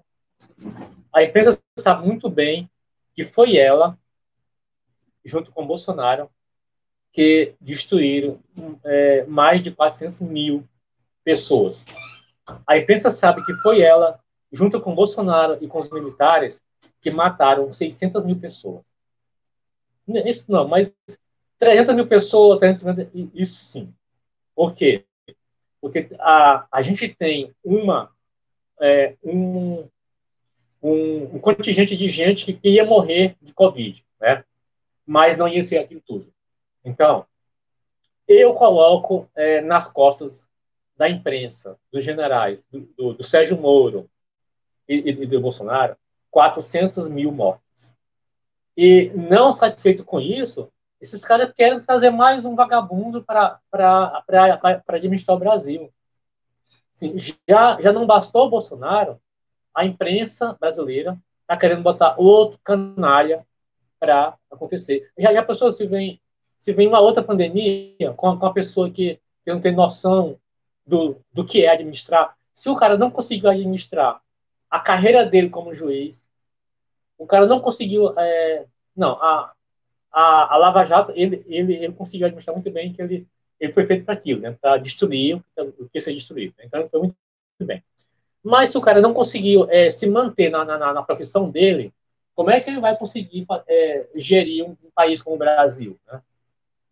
Então, assim, de repente, vai que um sujeito desse é, consiga, né? Aí vem outra pandemia aí, né? Mais 600 mil pessoas vão morrer. Eu, eu, é, eu, eu tenho a impressão que se fosse o Haddad, estivesse lá, não, não morrido tanto de gente, não. Por mais que o Haddad é, fosse um novato, não sei o que lá, que o povo não, não, não, não gostasse dele, mas ele, ele, ele tem é, empatia com, com, o público, ele tem empatia com as pessoas. Então, ele, ele, ia, fazer, ele, ia, ele ia dar um jeito, ele ia falar com, com, com países poderosos, né, é, que, que poderia ajudar o Brasil a se manter é, lá, né? A Rússia, a China. Não, não ia ter essa ideologia. Ah, não, eu não falo com a China. Deixa, deixa o pessoal morrer. Eu não falo com a China. Isso não ia acontecer com a Haddad. Ele, ele, ele ia buscar a, a, vacina da, da China, da Rússia, dos Estados Unidos, mas ele ia encontrar uma solução. O, o, o, menino não, o Bolsonaro foi, foi lá fazer biquinho com o Trump, né? Aí aconteceu isso aí. Então, assim, nós estamos é, correndo um grave risco se a imprensa não prestar atenção no que ela está fazendo. Esse cara aí é, é o Frias, né? É o Frias lá da, da Folha de São Paulo. Então, assim, é, se você, se a imprensa é, continuar desse jeito aí, ela vai, é, ela, ela pode fazer, criar um novo genocídio, ela pode ser culpada por um novo genocida, genocídio, né? É, no, no, país, porque é, é, a, a, a pandemia não. O genocídio da fome também, né? A pandemia da fome, da fome ela vai continuar também aí com sem a pandemia é, da Covid. Né? Isso, isso aí, isso aí vai continuar. Então é, é, tanta coisa junto, né? Já, já teve outra doença que voltou aí, né? Aí então, é, vejam só. É, não, não, não é só o Moro, não é só o Bolsonaro, mas principalmente a imprensa brasileira é que é, é, uma, da, é uma das principais inimigas do, do, do, do país, né? do, do povo brasileiro, né? com a fome e com tudo mais. Então, é, eu tenho muita preocupação de imaginar um sujeito desse aí no comando de um, de um país. Claro que eles, eles são fantoches, né? Quem vai estar por trás dele, mais uma vez, são os militares. E agora com um outro agravante, a Globo, né? Porque nesse lance aí do, do Bolsonaro, são só os militares. Mas aí, como o, o Moro ele é amiguinho da Globo, é, é fantoche da Globo, então você vai ter a, os militares por trás e a Globo por trás, gerindo o país, né? Aí, assim, é só, é só o nosso aqui.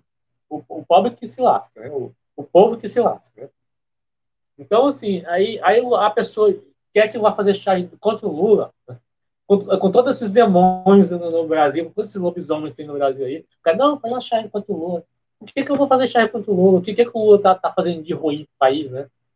Ah, mas o Lula, ele, ele não, ele não é. Ele, ele, ele não fez o dever de casa, ele, ele deixou isso acontecer. Essa, essa conversa que a gente, gente, a gente vê aí, que ouve por aí, né? Mas é cada um na sua, cada um com a sua cabeça, mas não pode pedir para eu fazer essas coisas que é, eu tenho uma cabeça, eu, eu, tenho, eu tenho uma cabeça direcionada, eu tenho é, e são, e são, são 53 anos de, de, de vida, e, e, aí a partir de, um certo tempo para cá, é, essa coisa da, da, da, da, política ficou bem, bem mais aberta né, para nós brasileiros, né? Porque antes a gente preocupava com futebol, carnaval, né? E, e uma coisinha em outra, mas a política estava fora, né? A religião também está um pouco fora, né? Aí, aí agora que está todo mundo se preocupado com a política, né?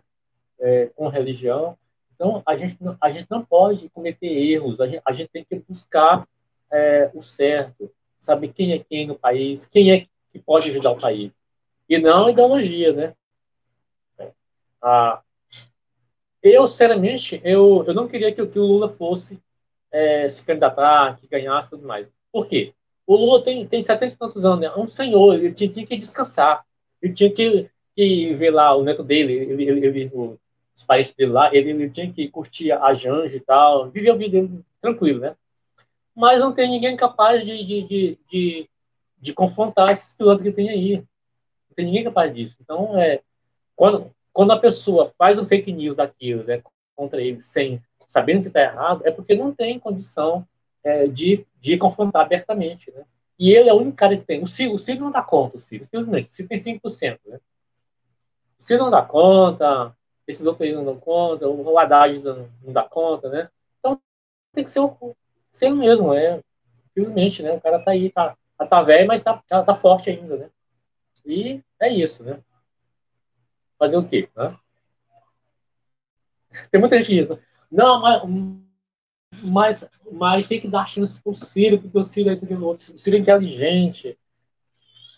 É, ninguém disse que o Ciro não é inteligente. O negócio é que o Ciro tem, é, ele não tem condição de vencer o Bolsonaro. Né? Isso está claro, está claro para todo mundo. Ele, ele, não tem condição de vencer Bolsonaro, ele não tem condição de, de, de, vencer a Globo.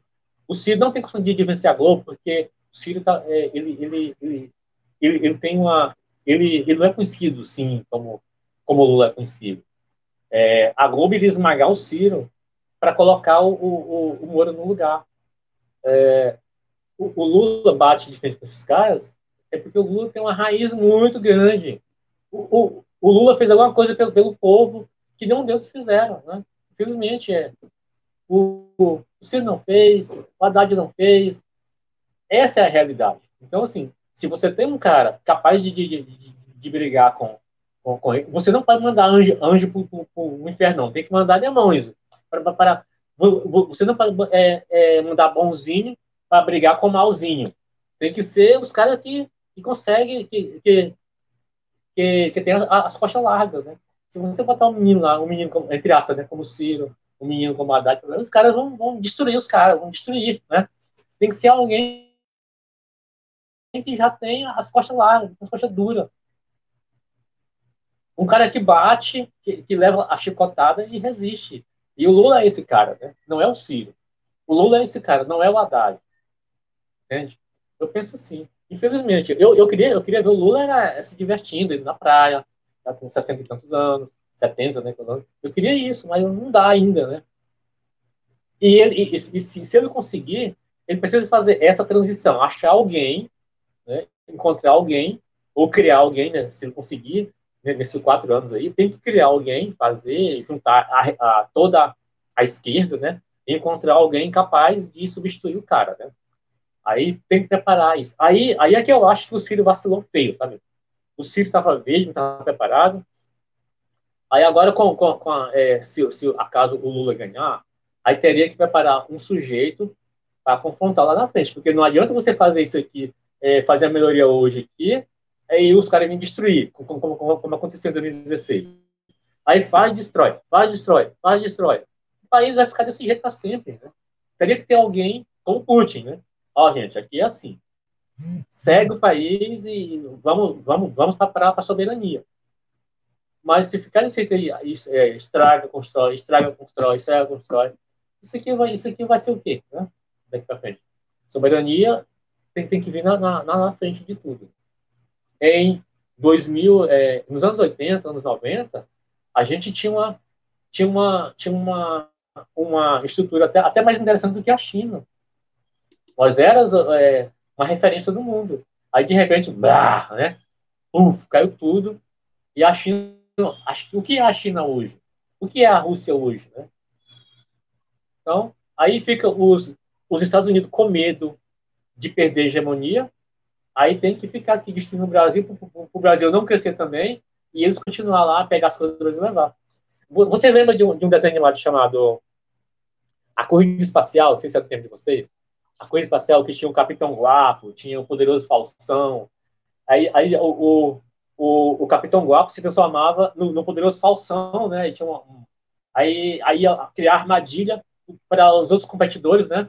Cair na armadilha, né? Ele, em vez de, de, se preocupar em ganhar a corrida, ele chegava lá, aí voltava a preparar a armadilha para os caras caírem e ganhar sozinho, né? Isso é os Estados Unidos. Os Estados Unidos faz isso. Os Estados Unidos é, é o Capitão Guapo lá, lá da, da corrida maluca. Ele destrói, ele sabota os outros para ganhar a corrida sozinho. Aí ele não consegue vencer a China e fica tentando não consegue, é, é, ele não consegue é, bater de frente com a Rússia e com a China e fica desse jeito aí. Mas o Brasil é lacaio, porque mesmo sendo lacaio, coloca um lacaio pior ainda para tomar de conta, que é o Bolsonaro, é o Moro, é o FHC. Que, o, o, FHC é igual água de salsicha, né? Não sabe para que, que serve, né, na verdade. Eu, é isso aí. É, anos 90, eu trabalhava numa, numa lojinha lá em Imperatriz. Loja não, eu trabalhava na fábrica lá em Imperatriz. Aí eu recebi o salário, o RV. Eu recebi o salário aqui, aí quando eu ia na, no mercado não valia mais nada. Naquele tempo, você lembra disso? Você sabe, tempo, vocês, anos 90? Aí eu, eu chegava lá, no outro dia o salário não valia mais nada, tinha pedia a validade. Né? Porque era aquele negócio de cruzados, não sei o que lá, é, o RV, não sei o que era aquilo, mais tempo também. Então é isso, é, precisa de alguém, ó, o Capitão Guapo, isso. Aí se transforma no, no bandido, ele, isso aí, isso aqui é o Moro, isso aqui, ó, é o herói, né? Aí se transforma no, no bandido, que é é o poderoso Falsão. Aí o poderoso Falsão é falando lá com os Estados Unidos, ó, vai lá e resolve. Aí ele vem aqui como capão guapo, né? Então, essa é a coisa, entendeu? Isso aí é o Moro. Isso aí é o Moro. E, e uma coisa tão simples dessa, a, a, as pessoas não sabem, porque as pessoas são, são, criam um escudo, né? A imprensa cria esse escudo. A imprensa, ela distorce, não deixa o povo saber. É, outro dia, um cara ligou ontem, né? o cara me, me, me mandou mensagem lá no, no na, na, minha pasta de na, minha página de Facebook lá de, da Chai, né? O cara falou assim, Jeová, é, e essa charge, é, quem, o que, que, é esse negócio de estado, né? Tem essa charge aí que o cara tá subindo na escada, o Bolsonaro tá subindo na escada com é, subindo na escada com o general nas isso aí, ó. Aí tem um carinha aqui é, tentando derrubar, né, o caminho com o Bandestado. O Bandestado é, é, o, é, é, o, é o que seria o, a, a criptonita do, do, do Moro, né? Se, se, a gente, se a gente conseguisse jogar esse, esse estado aí é, para o público, né? O povo ia saber quem era o Moro, né? Mas aí a imprensa esconde isso e não deixa ninguém saber. Alguém perguntou, o que, que, é isso? Que, que você gosta de banestado jogar? Aí, aí você percebe que a, a imprensa está vencendo, porque ela, ela esconde isso da, das pessoas. Né? Aí, aí, aí como, como, como não dá para explicar isso para ele? Ó, vai em tal lugar assim, assim, e lê lá sobre isso. Né? Tá lá, tá lá no link lá, vai lá e lê. Vai lá no, no, no, no Duplo Expresso, abre lá e vê que tá lá bonitinho. Os caras estão falando sobre isso aí. Aí é isso, gente. A imprensa vence. Tá vencendo por causa disso. Esconde o grande, as grandes falcatruas dos seus heróis, heróis da imprensa, isso aí. Bolsonaro é herói da imprensa, o Moro é herói da imprensa. Eles destroem o país, né? Para manter a Globo lá, poderosa, colocando aquelas novelas dela lá na, pra gente assistir e ficar bêbado, né? É isso. Aí agora, eu, eu, eu tava passando na sala aqui, né? Aí tava passando, aí a minha mulher tava assistindo a novela né, do Imperador, né? Aí tinha um negro lá, é, também que ia pra guerra, aí falando, ah, Iemanjá te proteja, não sei o que, ah, Ogum te proteja. Aí eu ficando assim, caraca, que bando de fila da puta, sabe? É, usando até a religião para dominar as pessoas, sabe? Usando Ogum, sabe? Xangô, no caso. Usando Xangô para dominar as, é, as pessoas, né? Usando, é, é, assim, assim como os, os evangélicos do Bolsonaro usam a Bíblia por mal, a Globo está usando a, a religião afro-brasileira para enganar as pessoas, né? Gente, a gente está falando de política, eu queria, eu queria falar do, do meu novo quadrinho, sabe? Sobre isso, né? Sobre racismo. A gente tem tempo de falar alguma coisa sobre isso? Não sei que você tem alguma coisa para perguntar sobre, sobre Charles. Não, não, claro, claro, à, vontade. É só antes, eu acho que caberia a gente passar no chat, porque tem bastante gente acompanhando. Ah, e, sim, vai ficar à vontade. Tá. E pelo, e pelo que a gente está reparando, só. né, Adriano? Pelo que a gente está reparando, o pessoal do chat já conhece o ou pelo menos parte do trabalho dele, né? Sim, muita gente aqui conhece o trabalho do Jeová, tá achando bacana. É, o Marcos Souza está aqui dizendo que são as melhores charges. A Arte Violeta está gostando também. O Thiago Villarreal também está gostando. O Só Lembrando está aqui também, sempre é ácido aí, sempre faz uma crítica bastante forte, inclusive com apelidos aí em relação ao pessoal do PT. Um abraço aí para o Só Lembrando. E fica sempre o convite, né? Vamos achar aí alguém revolucionário para revolucionar. Inclu Aliás, inclusive o, o Tiago Villarreal estava falando disso, né? É, que o Lula estaria dando sinal de luta. Cara, o, o, lembra que eu falei de ganha-ganha com o Jeová agora atrás? Todo mundo ganhou no governo Lula. O Lula sempre se, se demonstrou orgulhoso disso. O Lula é um reformista, cara. Não é um revolucionário, né? É, isso, isso. Uh, mas o Lula não é um político que vai. Ah, agora nós vamos ter o socialismo implementado no Brasil. Não é.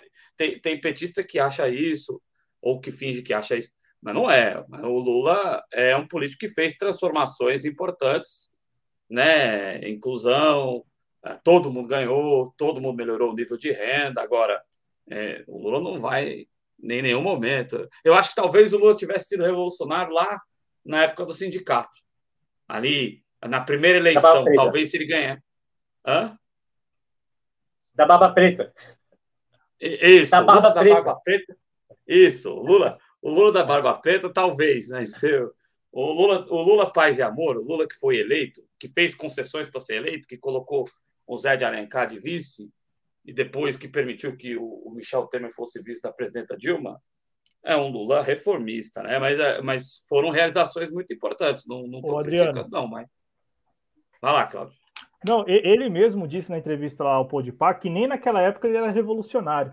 Ele, ele Exato. disse que nem, nem, na época do sindicato, né, ele... E assim, eu não estou fazendo juízo de valor. É, é, eu concordo, por exemplo, com quem com quem vem aqui no nosso canal, por exemplo, no canal que eu digo de espectador, não de, de convidado convidado, de espectador que vem cobrar, por exemplo, quando nós, ou os cronistas, ou as pessoas se posicionam de uma maneira em relação a, a uma questão é, envolvendo o Ciro, envolvendo o PDT, e se posicionam de outra forma, ou tem outra veemência, né? Tem outra abordagem quando acontece o mesmo episódio envolvendo o PT ou o Lula. Né? A gente teve a amostra, tivemos uma amostra nesta semana, né, com relação às votações lá no Senado. A, aquilo que aconteceu há duas semanas em relação ao PDT não, não ocorreu, né? Está longe de ter ocorrido com o PT nesta semana ou com o Rogério Carvalho. Eu falo da opinião pública que está nas redes é. sociais.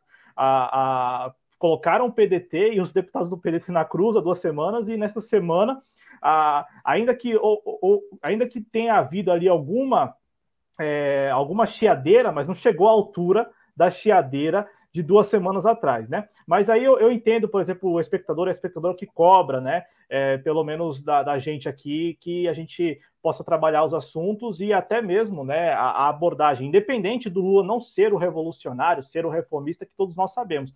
Mas só quis, é, só quis trazer esse dado que o Lula não pode par, ele falou que nem naquela época, ele falou assim: não, naquela época do sindicato, eu ia lá, conversava, eu fiz, eu fui lá e me ofereci para fazer campanha para o FHC, eu fui lá e me ofereci para fazer campanha para o FHC. Foi isso que ele disse, fora o trecho lá em que ele, ele lembra a todos que ele, o, o que importa para ele e aí é, é, uma, é, é, um debate que precisa ser feito no bojo da sociedade, né? O que, que nós queremos enquanto sociedade? Obviamente que o Brasil não está tá debatendo, discutindo isso há muito tempo, porque se o Brasil em algum momento parasse para discutir o que quer para o Brasil, obviamente não teria eleito Jair Bolsonaro não estaria na iminência de eleger o Sérgio Moro, obviamente, né? É, mas o, mas o, que, o que nós precisamos ter em mente, pelo menos na minha avaliação, é o que, que nós queremos é, para o Brasil nos próximos anos, enfim, para as próximas décadas. O Lula ele já deixou claro que ele vai, se, ele se candidatar mesmo, ele vai ser o mesmo, ele vai tentar ser o mesmo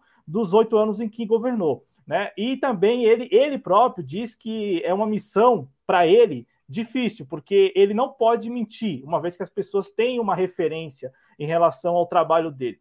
Né? Os outros candidatos que estão aí se colocando, eles podem prometer né, rios e fundos, eles podem prometer, prometer o que quiserem, porque eles não têm parâmetro, então eles nunca governaram.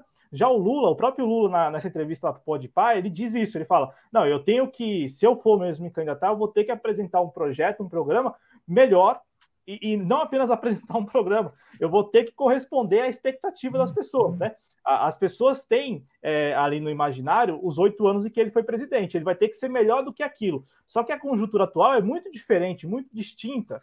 E aí não é porque é, houve boom de commodities, não é nem isso, é porque o tempo passou. Nós estamos em 2021 indo para 2022, nós não estamos em 2001 em 2000, indo para 2002 próximo de 2003, né? Já se passaram 20 anos, minha gente. Então, duas décadas, o mundo mudou radicalmente nesses 20 anos. Então, a conjuntura é outra. Eu só quis trazer esse dado que o próprio Lula ele é, demonstra uma preocupação, de, ele mesmo preocupado com a possibilidade dele próprio ser candidato, uma vez que ele vai ter que corresponder a uma expectativa né, das pessoas que, que estão dispostas a votar nele, acreditam nele e tal, é, que talvez ele, ele próprio já, já, já de antemão é, ele próprio talvez não consiga corresponder. Pelo menos é, é, o que eu consegui extrair nas entrelinhas da entrevista dele, né? E foi bacana ele Mas ter ele falado. Está com tesão, né? É, é.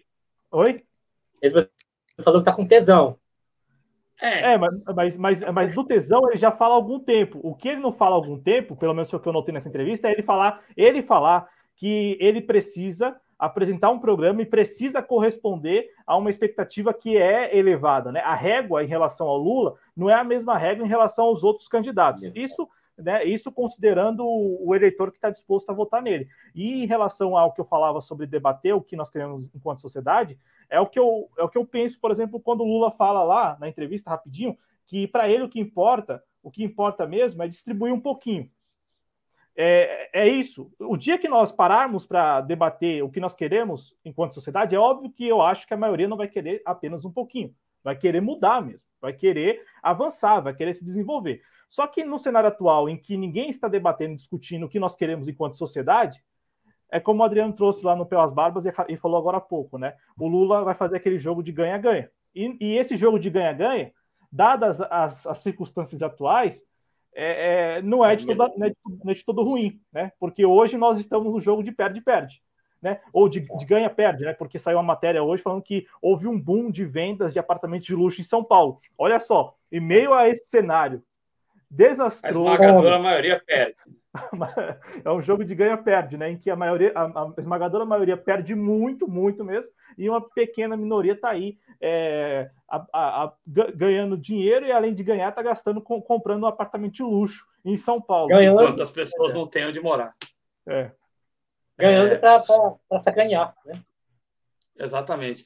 É, só, já, a gente já vai continuar, só quero terminar de agradecer aqui, porque é, a gente tem um novo membro aqui, quero agradecer o Vercelino também, e agradecer a Luigi da Andrea, que é membro agora, é, é membro agora do nosso canal, então agradeço mesmo de coração. Se quem puder aí, quem puder colaborar, faça como ele, pode virar membro, tem os instrumentos de apoio aí também, né? Superchat, tem aí a possibilidade do Pix, né? Tem várias possibilidades aí. Cláudio, fica à vontade.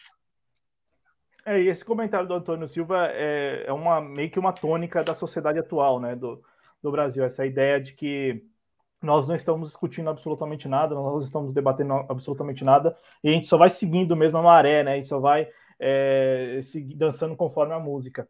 Ô, ô Jeová, claro que a gente vai falar do seu trabalho, né? Você não apenas é chargista e, e, e está aí acompanhando a crônica política do país, como também você tem os seus trabalhos, seus HQs.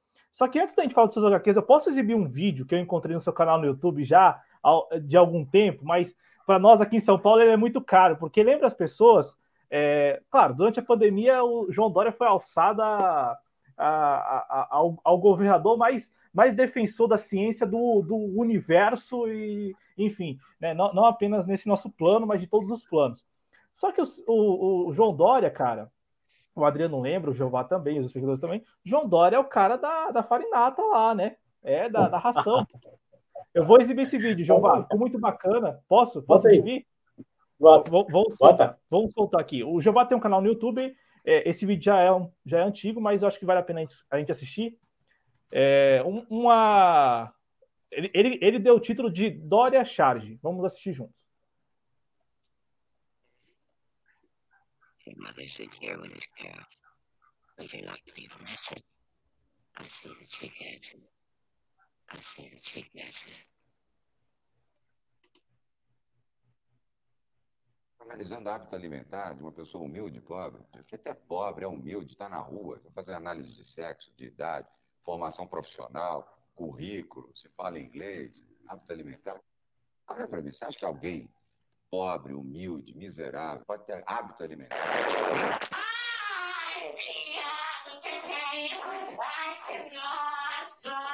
Mas eu sou ótimo do caralho, você. Olha isso! Olha isso! Ai, meu Deus! Ô, Jeová, ficou muito, ficou muito da hora essa animação e eu quero saber, porque faz tempo já essa animação, tá lá no seu canal, faz anos já, cara, faz acho que cinco anos, quatro anos. É, por quê? Porque não deu para fazer outras, né? Parabenizando por esta específica, porque as pessoas esqueceram, né, Adriano? O, o João Dória aí, ele, ele tem passagens é, é, emblemáticas, né, antológicas, porque tem este momento, tem o um momento em que ele planta uma, um pau-brasil em homenagem ao Lula, tem um momento em que ele sai para varrer a Paulista com a Regina Duarte, ele, uhum. isso só, isso no período ali de alguns meses, menos de um ano de, de, de prefeitura de São Paulo, o cara já estava nessa, nessa onda aí. Não, e rolou o, isso. Quem né? começou a chamar, ficar chamando as pessoas de comunista, é, sem nunca ter lido o livro, o Dória estava fazendo esse negócio também, né? Então, a, a, eu tive que ler gente que se diz socialista mesmo, né? Dizendo que o Dória não, o Dória não é tão fascista assim. É meio decepcionante ler esse tipo de coisa, mas eu acabei lendo. Ô, ô Jeová, por quê? Por que, parou, é, você, por que você parou de fazer esse tipo de animação com, com a sua arte?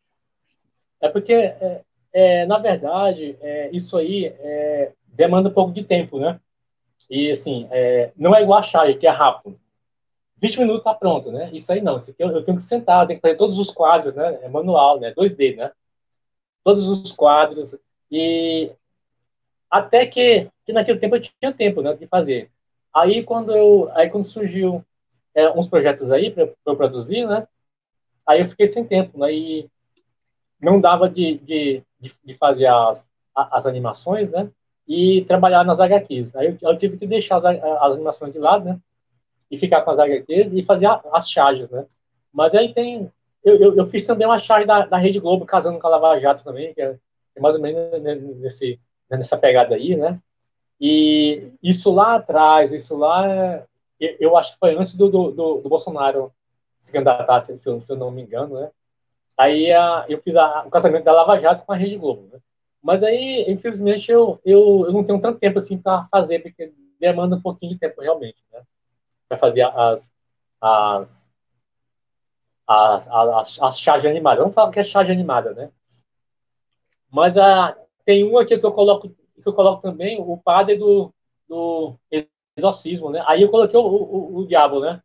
Na outra eu coloquei o padre, né? Que é o padre do exorcismo, né? no, no, no da Globo, né? Pelo Padre do Exorcismo.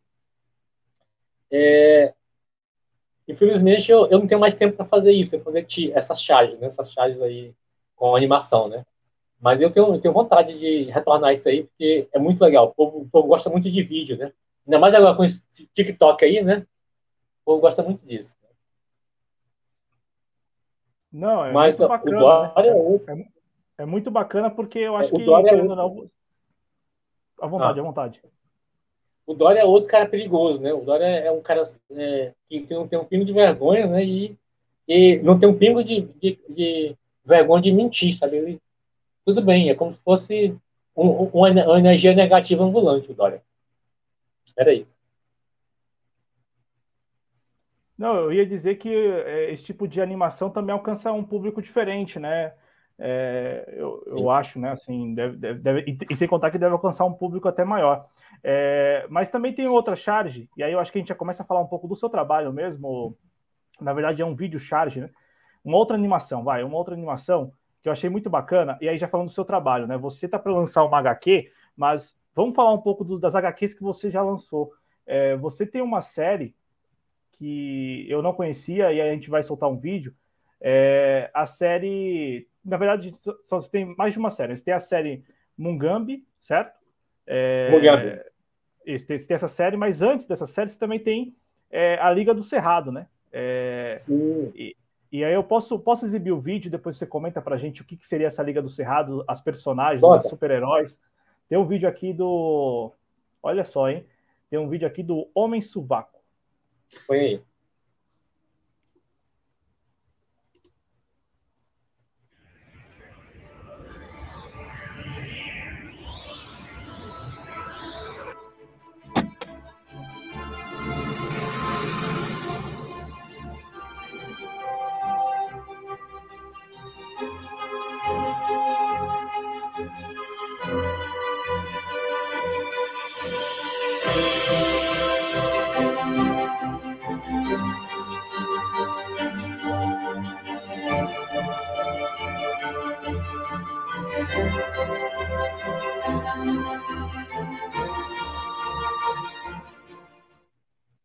Você viu ali a estátua da liberdade, né? O, o, o super-herói, o homem suvaco sobrevoando Manhattan? Não, não. Sobrevoando a loja da, da Havan, né, o Jeová? So, Isso aí, na verdade, é... sobrevoando é... Brusque, né? Isso aí, na verdade, é uma, é uma, é uma tirada que eu faço com a, o Superman e a Lois Lane, né? Que ele, ele, dá a volta ali na Estrada da Liberdade e tal, não sei o quê, aí vou, né? Esse vídeo aí, ele é de verdade mesmo, ele aconteceu, né? Esse assalto aí foi aqui, aqui em Palmas, né? O cara vai lá e rouba o celular da mulher de verdade, né? Aí, aí a câmera pegou essa, esse atentado aí, né? Aí os caras pegaram e jogaram na internet. Aí eu fui lá, peguei o vídeo, é, peguei para mim, né? E transformei em animação com isso lá com o vídeo, né? É, ajudando a mulher. Aí o pessoal, não, é, faz homem suvaco pegando ladrão, não sei o quê, que é para ficar legal. O povo tem, tem, tem esse ranço de de, de fascismo, sabe? De, de, de, querer pegar e prender e matar. Não é bem assim, cara. Tem, tem que é, é, trabalhar o humor também. Só nessa coisa de pegar, prender, matar. Aí, é por isso que o, que o Sérgio Moro pega esse aí e o Bolsonaro, né? Aí, aí, aí o que acontece com, com, com esse vídeo aí? Aí eu peguei, transformei ele em desenho, né? E joguei como sovaco nele, né? A Liga do Cerrado é, é um bando de super-heróis cômicos, né? Você tem o Homem Sovaco, que é o líder, né? Tem a, a Maria Paulado, né? Que é, que é uma quebradeira de coco, né? Que virou super-herói. Tem o Senhor Gambiarra, né? Que é o gênio da, da, da, da equipe. Aí tem o, cari, o Cariocal, que é o símbolo... É o Pequi, na verdade. Homem Pequi, né? O símbolo, aqui no Tocantins, o símbolo é Pequi, né? Aí eu peguei e criei o Cariocal, que é, é a palavra é, científica do Pequi, né? Aí, aí tem o Homem Pichilinga, né? Que é o piolho de cobra, né? Piolho de galinha, quer dizer e a jeitosa, né? E a, a menina fútil, né? Que virou super-herói, né? Então, eles juntos, eles vão é, salvar o seu humor, né? Isso aí, na verdade, é uma, é uma, é uma, é uma sátira que eu faço a Liga da Justiça, né? E o Liga do Cerrado, a Liga do Cerrado não prende bandido. Quem prende bandido é a polícia e a autoridade. Mas aí a gente trabalha o humor dentro, né? Vai que tem um bandido muito perigoso, aí chama a Liga do Cerrado, vai lá e ajuda, combate, né? Mas, mas a ideia central é fazer rir, brincadeira e tudo mais, né? É, recentemente. Oi. Não, não, eu ia dizer, só perguntar, é, o, a, a série do, do Liga do, da Liga do Cerrado, você ainda está desenhando? Porque eu vi que você tem até o número 4 ali no seu portfólio, você que lançou um sim, site sim. recentemente. Sim, a, a, a, gente tem até o número 4, mas aí o 5 está guardado aqui, está pronto, está guardado, mas a gente está fazendo um filme deles, né? Nós estamos fazendo um filme da Liga do Cerrado, 2D. E vai sair, eu acho que ano que vem esse filme está pronto, né? Da Liga do Cerrado. Eu acho que é bem interessante, é bacana o filme, né? E, mas a gente deu uma paradinha na, na HQ em, em conta disso, eu estou praticamente sozinho, né? Aí não dá para fazer tudo, aí eu vou fazer o que, dá de fazer, né? Então, é, a Liga do Cerrado é isso, né? essa, essa ideia de, de super-heróis, né? É, mas é, como no Brasil não, não, não dá para fazer super-heróis tipo é, é, Estados Unidos, né? Com capa e tudo mais, aí eu usou, né? Vou zoar, eu não vou fazer super mas eu vou zoar com, com os efeitos. Por exemplo, o Homem Sovaco, ele tem o poder das axilas, né? Então ele vai salvar o mundo com o seu sovaco pedido, né? É, você tem a Maria Paulada, que era queimadeira de coco lá, lá no bico papagaio, aí vem para a cidade, consegue esse dela mágico aí, né? Então ela, ela passa a, a, ajudar as pessoas, né? Com o seu tacape mágico. É, o senhor Gambiarra, ele, ele é um cara que tinha inteligência, né? E ele transforma tudo, né? E tudo ele consegue, é tipo uma gaiva, né? Ele consegue fazer coisinha e é, do, do, que tem, né? Então, a Liga do Cerrado são super-heróis cômicos, né? E são super-heróis para divertir. Claro que vai ter um que vai chegar e eles vão lutar contra esse monstro e vencer e, e apanhar, mas a ideia é nunca é de ter, por exemplo, o Batman, por exemplo, o Batman é um fascista, né? Aquele negócio de ah, eu, eu preciso proteger, não sei o quê, eu sou o cara que dá porrada no Batman. O Homem de Ferro é fascista, né? Esse povo aí, né? Desses caras, o que eu gosto mais é o Homem-Aranha. O Homem-Aranha é um, é um super-herói é, humano, né? Comum, apesar de ser ter os poderes de aranha, mas é uma pessoa comum, é um menino que tá aí na, na luta, né? Já os outros não, o, ba o Batman é rico, né? O poder dele é rico, como ferro também. O Super-Homem é um alienígena que vem pra cá, ah, eu vou salvar o mundo e tal. Essas histórias aí que os Estados Unidos têm, né? Então, todos eles têm, têm um quê de fascismo ali, de, de, de nazismo né, nesse super-herói, né? Eu, é, na, na, minha infância eu adorava, achava bom, mas aí você vai crescendo e, e vai politiz, se politizando, né? E você vai se afastando desses caras, né? Você tem, por exemplo, o Tarzan, por exemplo, né? Quando eu era menino, eu assisti um desenho animado do Tarzan. Aquele Tarzan, o, o, o, rei dos macacos, né? Aí você cresce e percebe que não é bem assim. O Tarzan, o que, que é? É a presença do europeu na África. Aí, aí você tem um Tarzan brigando com o macaco. Se você tirar o macaco, põe um negro lá, né? Aí você tem um branco matando o negro, entendeu? Então, isso aí são, são, são, são tudo viés, né? Que, que estão aí jogando na gente, para a gente acostumar com isso. A pessoa acostumar com isso, não, tudo bem, isso aí tá valendo e tal, né? Aí, aí, aí, aí tem, aí tem essa, essa, essas, essas subinformações no filme, né? As pessoas não levam isso em consideração. É, por que, que o Tarzan é um branco que chegou na África e já, e já começa a correr subindo em árvore e tudo mais, pulando, falando com o animal. E o negro que está lá não faz isso, né? Quem, quem, quem, quem deu essa deixa aí foi o Muhammad Ali, né? Que falou isso, né? Ô, Giová, Como é que o. Ah. O, o, é, desculpa te interromper, mas para dar um dado, eu sou fã de Dragon Ball, mas o único negro do Dragon Ball é um lacaio, que é o Mr. Popo. O, é. Popo. o único negro é, do Dragon Ball é um lacaio. Isso, por quê? Porque aquele pessoal lá são racistas, né? Teve uma época que o, é, em, em, todo lugar teve, negros né, no, no mundo, né? no Brasil, em todo lugar teve. Aí os caras matam seus negros tudo, né? E, e fica escondendo, né? Aí, veja só, o, o Dragão Ball, né? Ele é uma pessoa é, mais ou menos com poder, mas aí para ele ficar todo poderoso, um deus, o cabelo fica amarelo, fica louro, entendeu? Olha só a, a, a essa coisa aí. E quando ele se transforma em macaco, ele perde, e quando ele se transforma em um macaco gigante, ele perde a consciência. Pois é. Né? Então você ele vira um selvagem. Esse, é, você tem esse, esse, esse subentendido aqui colocado para esse viés de confirmação da vida da gente. Né? Agora eu estou fazendo um HQ que ressalta o, o, o negro, né? Mas aí fala, mas, mas, vou, vou, esperar vocês é, começar a comentar isso aí, é, iniciar, tá? Não, não pode, pode, pode até emendar. Só que antes de você falar da que você vai lançar, que é a HQ no Limiar dos Deuses, falar da série. Você, você, você tem uma série já, né, de três, pelo menos, eu, são três, né? Três HQs, que é essa série Mugambi. É, Sim. Você até comentou comigo que é uma série também, assim, que, que trata de vários, vários temas muito caros é, para a nossa sociedade contemporânea, é, né, como racismo, questão social, senzala, e, e você também tem uma proposta que é bem, bem bacana, né, pelo menos foi o que você me contou, de, é, de, pro, de provocar, né, de, de promover, de, não promover, mas provocar mesmo, a, e, e, levantar o debate, suscitar o debate da emancipação mesmo, né, é, da emancipação da pessoa negra, é, que, é um, que é um pouco diferente, é, é ainda que você tenha movimentos hoje que, que também proponham né, a, a, ideia de emancipação da pessoa negra, mas você tem também, querendo ou não, um, uma, uma pauta que, para alguns, ela. É, ou, ou, melhor, uma abordagem, não uma pauta, mas uma abordagem que, para alguns, ela, ela até distancia né, a, a, as pessoas mais comuns, leigas, é, ignorantes mesmo, é, dessa, desse, dessa temática que é uma temática sensível.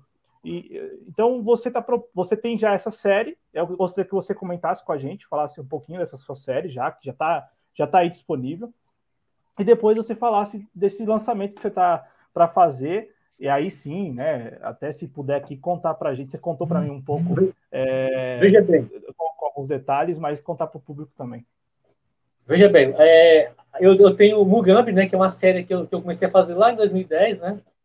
É, eu, eu, aí eu, eu, concluí recentemente o, o, o terceiro volume, né? Mugambi 1, Mugambi 2, Mugambi 3. O Mugambi é uma história de ficção científica e terror, aonde é, um jovem, um jovem, ele vem do futuro, essa aí é o número 2. É, o jovem do futuro para, para Palmas, né, o presente de Palmas, né? Qual é a ideia dele? É encontrar uma cura para um vírus que está é, dizimando a, a, a sociedade, né? é, lá do futuro. Aí ele vem para Palmas, né? No caso aqui, aí, aí, aí, ele fica vagando entre Palmas e a Ilha do Bananal. A Ilha do Bananal é a, é a maior ilha fluvial do mundo, né? De rio. Aí é, essa HQ ela remete à, à questão racial. É, um, um, um cientista neonazista do futuro cria uma, uma vacina para clarear a pele dos, dos negros, né? Só, só que junto com isso ele cria também uma ele causa um acidente, né? ele não cria a vacina e cria uma, um vírus, né? uma super lepra, né? E a lepra começa a, a, matar as pessoas. Com um detalhe, a lepra só atinge os brancos, né? Come a pele dos brancos né? e não acontece nada com os negros, né? Aí, aí eu vou falar que é por causa da, da, melanina, com a luz do sol, não sei o que lá, a, a, o vírus não, não, não tem efeito nos negros, né? Aí então os negros passam a cuidar dos brancos, né? Aí cuida, eh, vai lá para o subsolo e tudo mais, né? Com o passar do tempo, é, um negro, o negro é, encontra um, uma solução paliativa, que é escurecer a pele dos brancos, né? Aí algumas pessoas morrem, que não querem ficar negro, aí morre tudo, né? Mas aí a, a, ONU acaba aceitando, né? A ONU acaba, é, é, a ONU acaba é, ajudando, né? E a, a, fazer isso, né? Aqui, ó. Aí a ONU se, se reúne na ONU, né? Você consegue ver aí? HQ, se reúne na ONU, todo mundo, né, e resolve que a pele dos, dos brancos tem, tem que escurecer, né? Aí faz isso. Passou um tempo todo mundo na boa, acabou a morte e tal. Aí durante um tempo volta, vem de novo a morte, só dessa vez atingindo todo mundo, os negros também, né? Aí é quando o Mugambi sai do futuro e vem para Palmas para encontrar um remédio é, para curar, senão vai acabar. Né? Só que um cara com medo de morrer, ele, ele entra numa cápsula de recuo do tempo e foge para o passado. Aí ele, ele vem para. Aí cai na ilha do Bananal, né? E, e lá ele sai, e o animal mata ele, aí vem outro come ele, aí o índio come o animal. Aí começa aquela cadeia de transformação, né?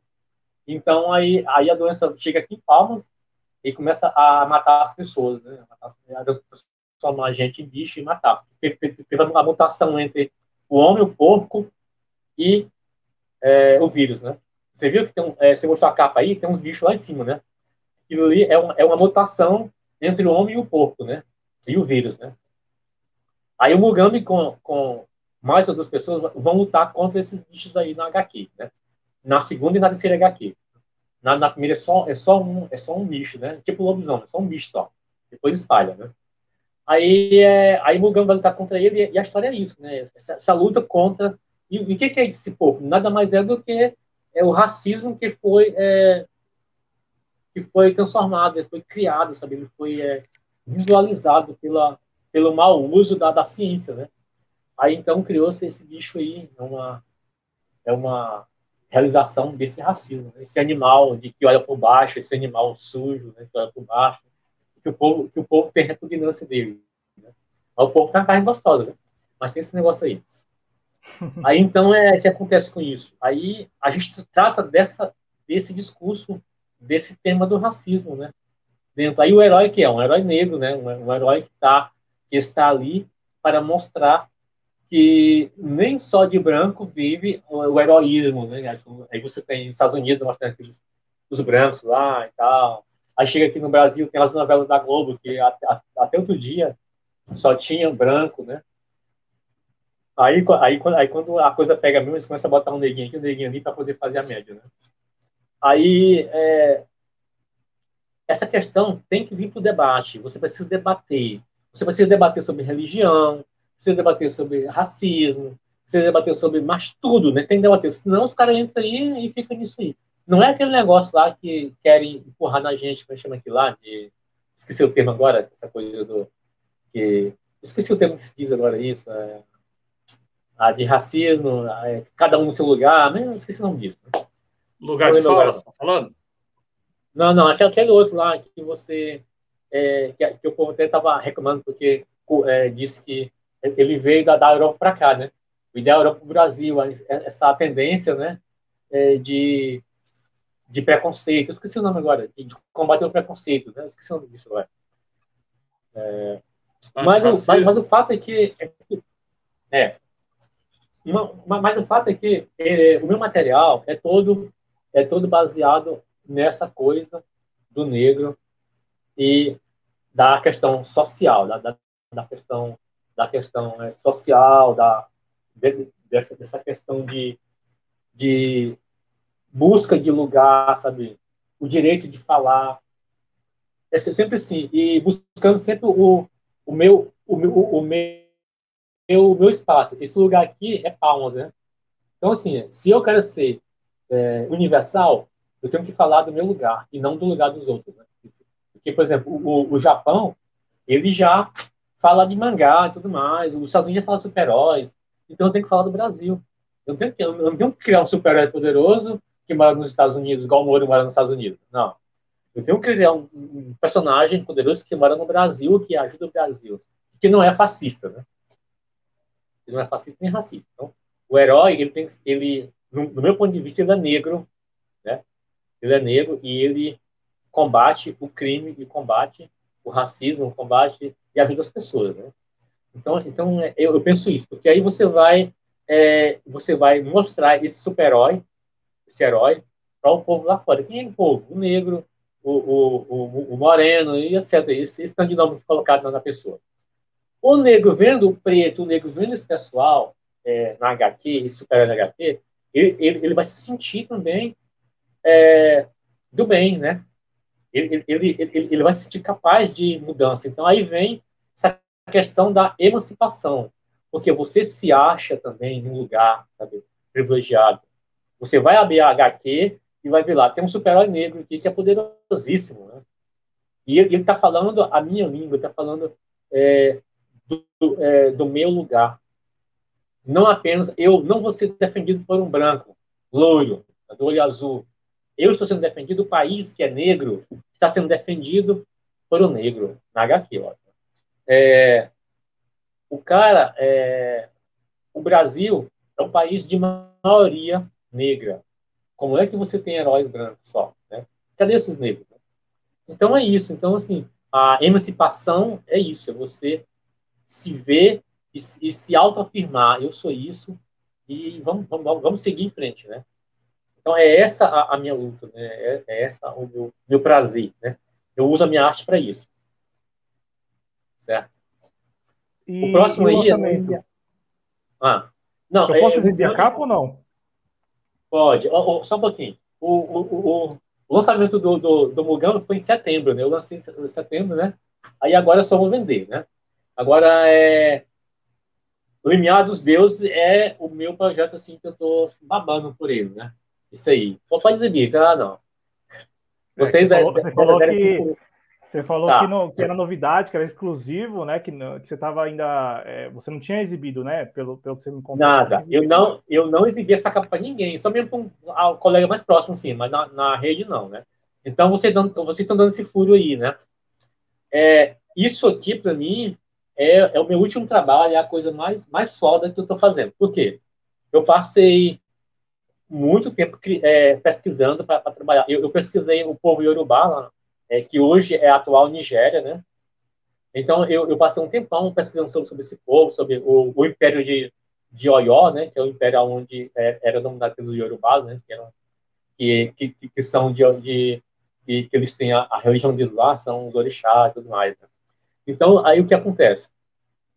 Eu preparei essa HQ para mostrar que o negro não é não não é aquele magrinho que passa fome na África. O negro pode ser muito mais do que isso. Toda vez que alguém vai, vai fazer um trabalho universitário sobre a fome, o que, que eles fazem? Ele pega umas fotos lá da África, o cara morrendo de fome, olha aqui, ó, a fome, não sei o quê. Aí mostra isso. Quando, na verdade, isso aí é o que está na cabeça dele, né? Coisa que isso. A África é rica, é poderosa. A África tem, tinha muito ouro na época, que foi roubada pelos europeus, né? Hoje ainda tem, mas aí hoje está normal. E a gente tem essa HQ falando sobre isso, falando sobre, sobre, o herói, o heroísmo negro.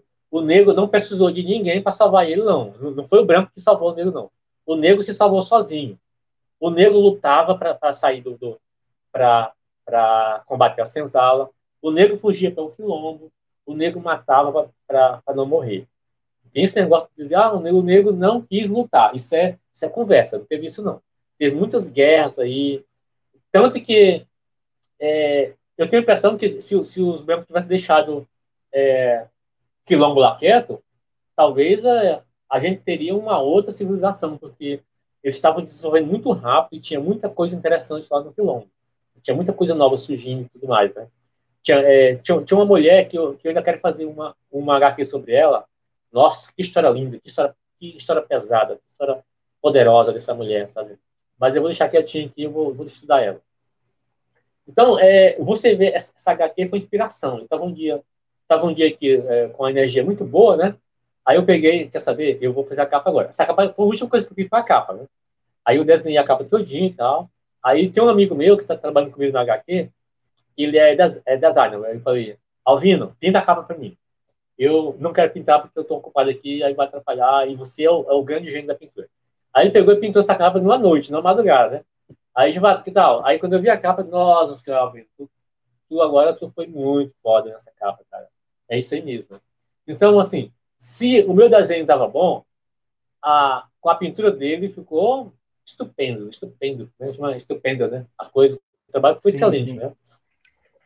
E não, e não, não foi porque eu fiz, não, mas ficou realmente essa luz lá atrás, sabe, vindo, todos aqueles negros lá atrás para lutar. Essa capa, ela é poderosa por causa disso. Veja só, o cara tá com as duas armas na mão, né? E, e, e, essas armas aí foi tudo pesquisado, é assim mesmo. Não é, não é uma arma do, do europeu, não. É, essa arma aí, essa espada, ela é oriunda lá da África mesmo, dos Yorubás, lá daquele povo lá da Nigéria, do, dos bantos. É assim, é esse formato aí mesmo. O escudo é assim. Eu, eu, eu fiz uma pesquisa muito ampla para trabalhar essa fisionomia aí, essa roupa. É, eu, eu, eu, eu, só tive uma rixa com um colega meu, que é, é do Rio de Janeiro, que ele é, ele é Yorubá, né? Eu conheci ele por acaso. É, para eu fazer HQ, o que, que eu fiz? Eu estava sem meio cru, né? Aí eu fui, aí eu entrei, eu, eu por acaso, eu, descobri um curso de, de Yorubá, né? No Rio de Janeiro, né? Na universidade lá. Aí eu falei, eu quero fazer esse curso aí para eu poder entender melhor o eu mesmo, o eu, o eu, o eu que eu sou, o eu que está distante, né? Aí eu fui lá, me inscrevi, fiz, eu comecei a fazer o curso, né? Aí eu conheci ele, o Wilson, né, o Maurício Wilson, que é um professor do curso. Aí eu comecei a assistir as aulas, nossa, que coisa linda as aulas, sabe? Fantástico. A, a, a aula de língua, né, de Urubá, e aula também sobre a, a, África, né, a história da África, né? Aí, aí eu mostrei algum, algumas cenas para ele, né, da HQ de dentro, aí ele falou, deixa eu falar, ele fala, ele, o peso dele, né, que eu, eu tenho um sotaque de é, aí Urubá, né, que é um sotaque pesado, né, Jubá, mas é, por que, que você botou esse, esses caras calçados? O, Yorubá, ele anda descalço, isso aqui. Aí eu falei, não, é, eu, eu, não vou, eu não vou abrir mão disso, é, é, Wilson, porque por que, que eu coloco o, o, o, cara, o cara calçado? Porque eu acho que ele está mais protegido, eu acho que, ele, que ele, se, se, o cara der um chute na canela dele ali, né, ele não vai sentir muita coisa, tá, tá. É, mas é, é, realmente esse, é, a única coisa que eu acrescentei aí foi essa parte de baixo aí, que é, que é coisa minha mesmo, que é criação minha, né, que não tem, os caras os cara andam, andam descalço mesmo, né, mas eu quis botar para dar para dar uma alavancada na imagem do herói, né? É, fazer um herói descalço é, seria interessante, mas é, perdi um pouco do glamour dele, assim, do, da, daquele negócio, é, do impacto, né? Então eu peguei, coloquei, mas eu para eu fazer isso aí, eu, eu, tive que pesquisar se era possível fazer, se significar muito, muito, assim, muito diferente. Aí eu, achei que não, eu coloquei, botei as cores lá, né? Aí alguém chegou e falou assim, ah, aí viu a, o desenho, né? Não esse desenho, outro desenho, né? Aquele lá que você mostrou, aquele outro, tem, a, tem a, as duas páginas, né? essa aí, né? É, é essa página aqui que tá meio de azul, né? O cara, do colega meu, falou assim, João, esse aqui é, é, da Marvel, né? Que Marvel tá maluco? O copiou da Marvel, tá maluco? Você não, não, isso aí é da África. Aí, eu, por que, que ele falou que achou que era, era da Marvel? Porque a Marvel vai lá na África e pega as coisas de lá. Só que eles não falam isso. Pelo menos aqui para nós. Eles falam, é, é, tem essa questão aí dos, dos americanos, dos norte-americanos, o que, tem? Os caras sabem de onde vieram, os caras entendem que, quem eles são, os caras, os caras é, têm, têm consciência do que eles são, eles são negros, de onde eles vieram.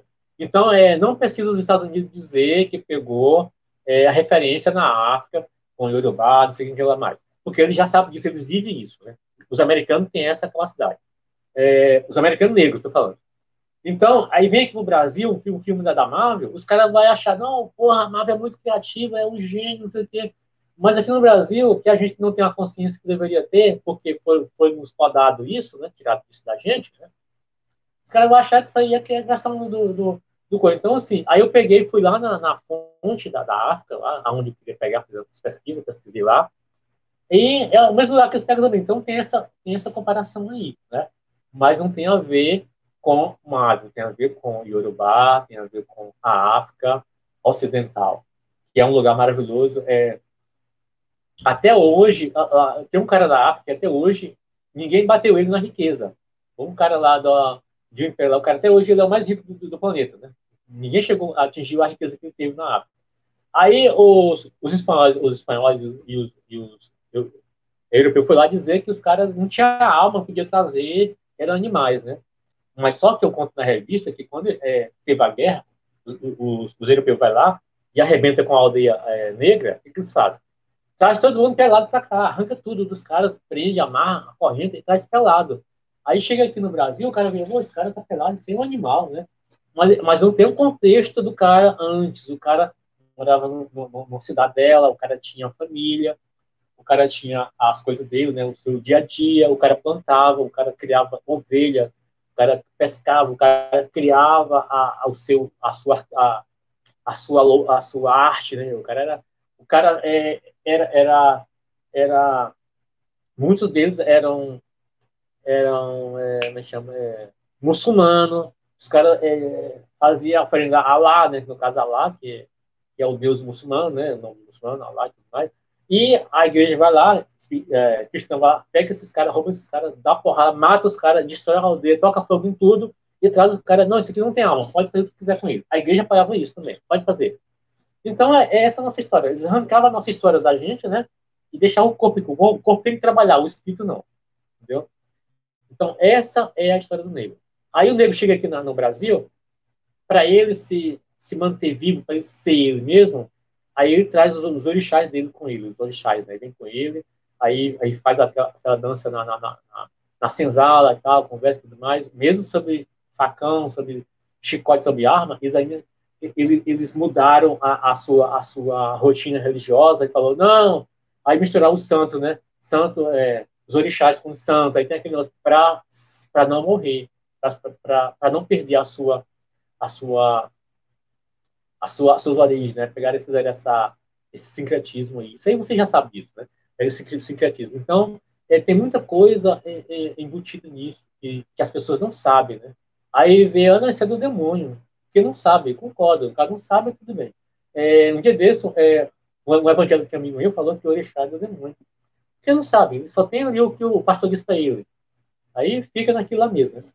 Mas a história do, do, dos orixás é muito parecida com a história da, melhor, a mitologia iorubá é quase a mesma coisa da, da mitologia grega, que é quase a mesma coisa da mitologia nórdica, entendeu? Com um detalhe, a mitologia iorubá é mais antiga do que a mitologia nórdica e do que a mitologia grega. Porque, segundo a ciência, aonde é que está a origem de tudo? Né? Na África, né? Então, tudo partiu de lá.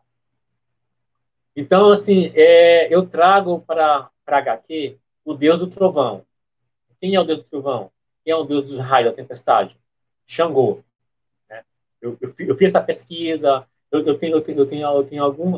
Eu tenho uma mestra, né, que ela é ela é, é uma mestra que ela é, ela é mãe de santo, né, é, e, e, e a Lorixá, né, e ela é muito safo nesse, nesse assunto, e ela, e ela, ela, está, ela está me assessorando, né, quando eu, quando tem alguma coisa que eu não entendo, eu, ela, é, o nome dela é, é, Mãe Rose, né, o pessoal até, quem, quem é, quem é, é esse, esse, esse personagem conhece ela, foi Mãe Rose, assim, assim, assim, não, minha filha, assim, assim, assim, ela se dispôs a me ajudar na pesquisa como é, uma espécie de consultora, né, consultoria né, da, da, da, HQ.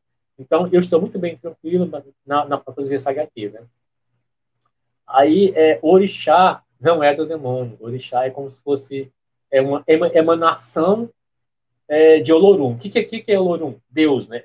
Olorum é Alá, é Deus, é Jeová, é, é só o nome, né? É o nome de Deus, né? É porque as pessoas, é, depende do contexto, né? Depende do contexto, né? Mas a questão do, de Xangô, o machado de Xangô tem a ver com o trovão. De Xangô tem a ver com Deus do trovão, raiz do trovão e tudo mais. Né? Aí, aí, aí mas, mas por que, que o Thor é, é quem está na, na, frente? Por causa do poder da mídia, né? O homem louro, poderoso com machado na mão, é o Deus do trovão, né? Aí você, você vai fazer a pesquisa, bem, não é bem assim, mas tudo bem. O importante é que estamos, estamos aí, né? Então, é, essa HQ, ela, ela é, é, é emancipativa por causa disso. Porque ela vai mostrar né, o, que, o que o negro não sabia, né? O, o negro não sabia com relação a, a si mesmo, né? Claro que eu joguei mel lá, né? Porque eu não é não é aquele poder todo lá, mas eu joguei mel, eu, eu, eu misturei algumas coisas para poder fazer sentido. Como Matrix, né? Matrix é uma história fantástica, né? De, de você sair da Matrix, né? Você está na Matrix, você na Matrix, mas para isso precisar para poder encantar o povo, você precisa ter uma luta de Kung Fu, você precisa é, fazer coisas interessantes para o povo poder assistir. Se fosse, se fosse falar só sobre, só sobre física quântica no, no, no filme, e aí é sobre isso, né? Falando, no filme a gente vai falar sobre física quântica, sobre é, essas coisas aí, sobre essa coisa da, da do computador. Se vão falar sobre isso, ia ficar chato, né? Aí o cara pega, traz um Bruce Lee para dentro do filme, traz uma. Aí vai, um negócio bom, gostoso. Né? Então é isso. É, não, não pode ser didático. Tem que ser criativo para poder incentivar o cara a ler, né, a gostar. Certo? E, Perfeito. e Xangô. Ah, vai lá, pois não. vai lá, o Jeová, pode continuar. Achei que você pode continuar, desculpe. Assim, é, Xangô, né, que é, que é o que é o o Xangô na verdade foi o único único orixá que realmente existiu de fato, né? É, você tem os, os, outros orixás aí que são é, emanações da natureza, Yassan, é, Oxós e tudo mais, mas Xangô não. Xangô ele era um rei do Império de Oió, né? Do, Império de Oió, e, ele existiu de fato, e ele teve família e tudo mais, teve parente, e ele morreu, aí depois, segundo a, a, a teologia, a, é, o nome da mulher lá, da, da deusa, eu esqueci agora, a deusa. A, a orixá, um orixá pegou levou ele para o Lorum, o Lorum que é deus, né, falou, queria que transformasse ele no orixá. Aí o Lorum transformou, transformou é, Xangô no orixá. E ele é o patrono da do candomblé, da, da, das religiões, né, que, que circula essa, essa, questão aí, né. E aí, aí eu, eu é, depois que eu li, vejam só, eu, eu, eu, eu sou de, de, de, uma família negra, meu pai é um, é um, é um, é um militar da, da, da, da, da PM, né, morreu, faleceu um tempo aí. Minha mãe gostava de ir no terreiro para estar junto lá e tudo, e eu ia com ela de vez em quando. Mas eu não sabia de nada, eu cresci sem saber o que, que era aquilo. Né? E eu, é, eu, eu, eu, sei o que é um bando, sei o que é candomblé, mas até um pouco tempo atrás, eu achava que um bando e candomblé era a mesma coisa. Aí, quando eu comecei a fazer a pesquisa, aí foi que eu separei a Umbanda e candomblé. E é isso que o, que o Brasil, a maioria do brasileiro não entende, né? não sabe, não se conhece.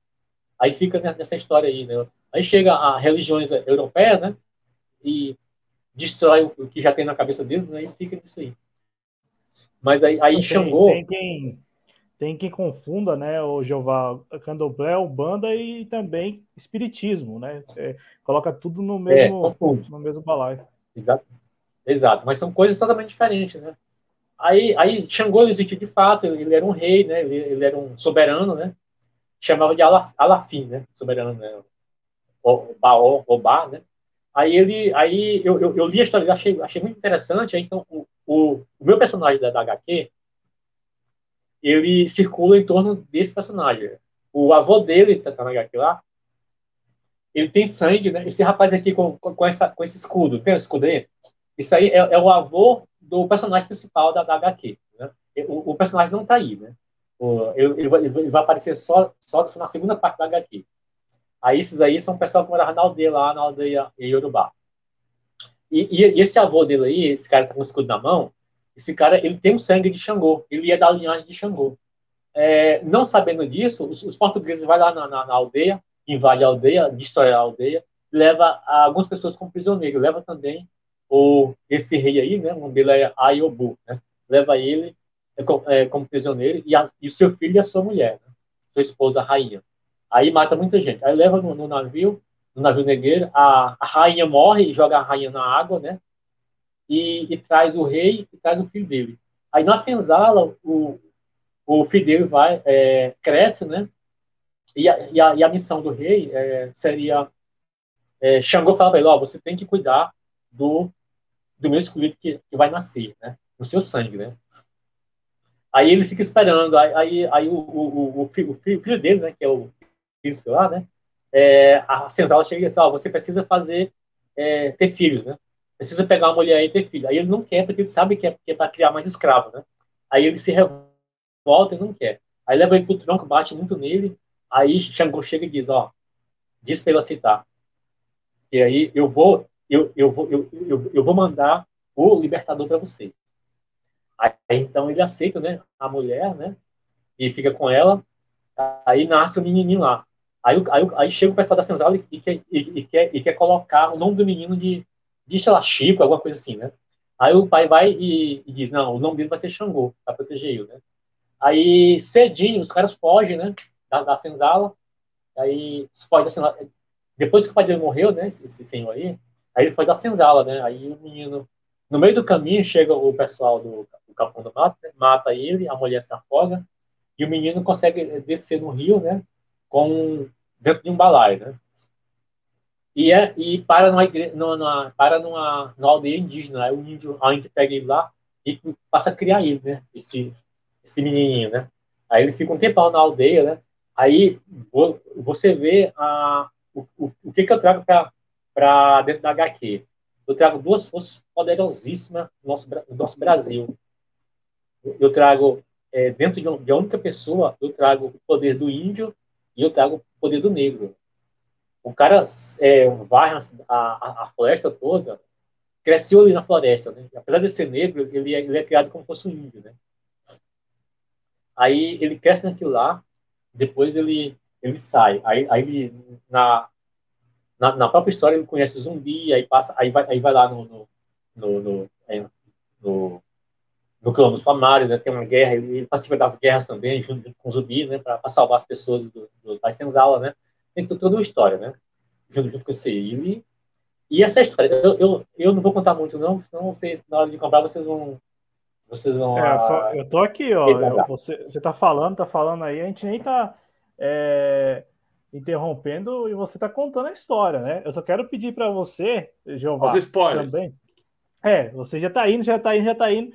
É, porque assim, a gente, a gente deixou aqui o serviço na descrição do vídeo, né? As suas redes sociais e também seu site. Sim. O site do Jeová é, é geovaroliveira.com.br. É, mas é, pelo que você me contou e pelo que você também já compartilhou com a gente aqui no ar, é, esta HQ, no Limiar dos Deuses, é, não, não está disponível ainda, né? Está em finalização. É. E assim, é, porque, por que, que ela é no, no, no Limiar dos Deuses? Por que, que ela é isso?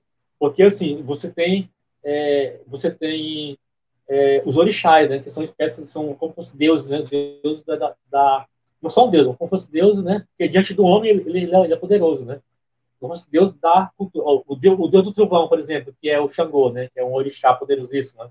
aí tem Oxóssi, tem Yassan, tem esse povo aqui que vai aparecer não nessa HQ, mas vai aparecer nas próximas HQ, é uma, é uma, é uma série de aproximadamente 10 capítulos, não vai ser só essa aí, né, são 10 capítulos de, de, dessa HQ, aí cada um essa aí é o, tá aí, ó, o legado do Machado, né? O Machado de Xangô, né?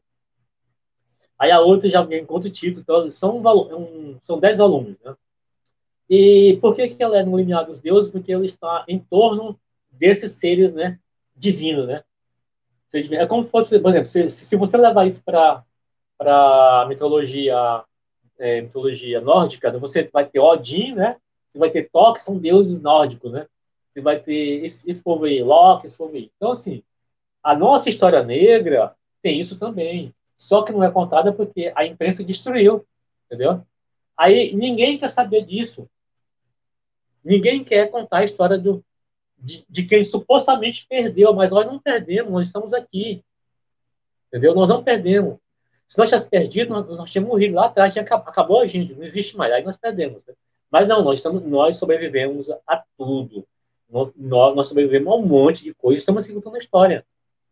A gente, a gente sobreviveu à, à morte do tronco, à morte de por cachorro mordendo, matando, matando a gente, e, e, por aí vai. Nós estamos aqui contando a nossa história, que antes era contada só por é, na, oratória, era oral, porque a gente não conseguia contar a história no papel. Era oral, passou de, de, de geração para geração. E hoje eu estou aqui que vou, eu vou recontar essa história do meu jeito, e vou contar essa história é, com grande heroísmo, com grande poder. Né? E dizer que o branco não salvou a gente. O branco queria matar a gente. Nós é que nos salvamos sozinhos. A gente aguentou. Né?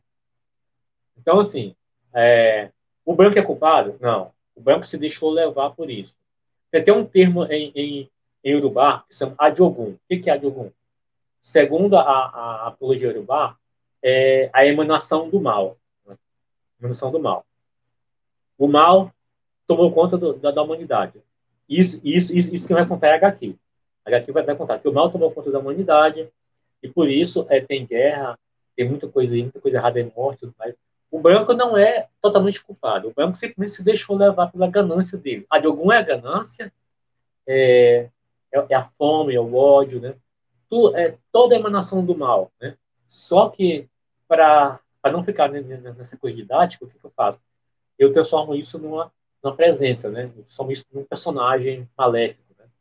Então, é, as próximas HQs, eu devo apresentar de um, né, um ser maligno que domina a humanidade, né? É, quando uma, uma pessoa não se importa em dar vacina para quem está precisando para não morrer, esse cara está com a de algum, né? É uma de algum violento. E na história é o seguinte: quando você faz uma coisa errada, e você cometeu esse erro aí, o Adiogun está com você. Tá tudo bem. Mas aí, se, se você conseguir se, se, se, libertar disso, você manda embora de algum. Agora, se você deixa, deixa, deixa, deixa, você vai chegar a um ponto que você é o Adiogun. Que você não, não, não, não, não tem mais condição de se proteger. Você já você está dominado né, sobre isso. Então, você não, você não consegue mais é, é, resolver sua vida sozinho porque você está possuído por uma força maligna. Então, isso é a Diogun. Aí na HQ eu transformo ele, eu, dou, eu crio uma presença para ele, uma maligna. Né? Aí é, Xangô, que é o personagem principal da HQ, vai lutar contra essa presença maligna né? nos próximos capítulos. Né? Então é isso, cara. É, essa HQ ela, ela vem para dizer que o negro não salvou, não foi salvo pelo branco. O negro salvou sozinho. O, branco, o, o negro fugiu da senzala para se salvar. O negro matou também. O negro não só morreu. O negro desceu o facão no outro. O negro é, fez muita coisa. E gente sabe isso, né? A guerra dos quilombos é isso, né? A guerra do balaio é isso, né? Não é isso? A guerra do balaio. Tem um monte de coisa que aconteceu aí que a imprensa esconde, né? Ó, você tem uma ideia, é, na época da, da, escravidão, os caras morriam de medo do, dos negros tocar fogo na, na, na, nas fazendas, né? Então, ficar, eles faziam tudo, pra, eles, eles faziam tanta malvadeza para manter fazer tanta malvadeza para manter o negro lá cativo, né? Ameaça, ameaça o, o tempo todo de, de, de morte, de, de, tudo mais. Então, essa ameaça de tempo de morte é que a de algum vai se alimentar desse ódio se alimentando desse ódio templar e fica forte. Né? Trazendo, trazendo para a nossa realidade, que o Xangô também vai, vai estar no, no, no nosso, nosso presente, é, o, que, o que, que acontece hoje na nossa sociedade? Você tem a classe rica, né, a oligarquia, você tem a classe média e você tem o pobre. O pessoal trabalhador, pobre, lascado. Né? O, é, como é que acontece para a classe média ficar boinha e tal, bonitinha? É, a, a oligarquia ameaça a classe média com a pobreza. Como, como, que isso acontece? Você deixa o, o, pobre sem educação, sem, sem, sem cultura, sem apenas comendo. E, e, quando você, e quando você quer ameaçar a, a classe média, você deixa, deixa o pobre sem comer. Aí, a classe, aí, a, o pobre que invadir a casa da classe média que, que constrói um muro alto para o pobre não entrar, né? Aí o, o, a oligarquia vai lá dar uma coisinha para a classe média. Ah, então eu sou rico, eu posso ir para Disneyland e tudo mais. Então eu estou bem. E o pobre serve como ameaça, ameaçar a classe média para se manter lá e ajudar a é, não subir, né? não, não, não querer evoluir, porque está, está lutando com o pobre, né? E também é, está, está bem, né? Ela tem uma coisinha, tem um carro e tal, tem uma casinha, tem um carro, tem um apartamento, então tá bom. Tem uma, um empregozinho legal, e o pobre está lascado. Então, e assim vai, o Brasil vai assim. Né? Por isso que, que, que não querem que o Brasil se desenvolva, é, se torne uma potência, né? porque quer, quer manter desse jeito. Né? Então, aí, aí, aí você, se você está isso para HQ, você tem que usar de alguns. Quem são os alguns? Não, não são todos não são toda gente rica que é, que é do mal, lógico. Né? Mas se você tem a presença maligna dentro de você, se você não tem consciência se você acha que aquele cara que não, precisa dar vacina para o cara que está precisando de vacina, você é, um, é do mal, né? Você não é do bem, né? É uma coisa perigosa, né? E é isso que acontece, né? Hoje em dia. Então, é, essa HQ tem um cenário perfeito para se dar bem com, com as histórias, né? Entende? E, vai, e já tem previsão de lançamento? Vai ficar para o ano que vem? Ó, eu ia, eu ia lançar ela agora em dezembro, né? Dia 31 de dezembro, mas não deu porque a gráfica fechou a agenda dela, né? Aí falou, já a gente só consegue te mandar só em janeiro, né? Aí eu também fiquei na minha, acalmei, uh, relaxei, não vou preocupar com isso não. Aí em janeiro eu vou lançar ela, janeiro. Tá? Aí você lança é. tanto na versão digital como na versão impressa. Isso, exatamente.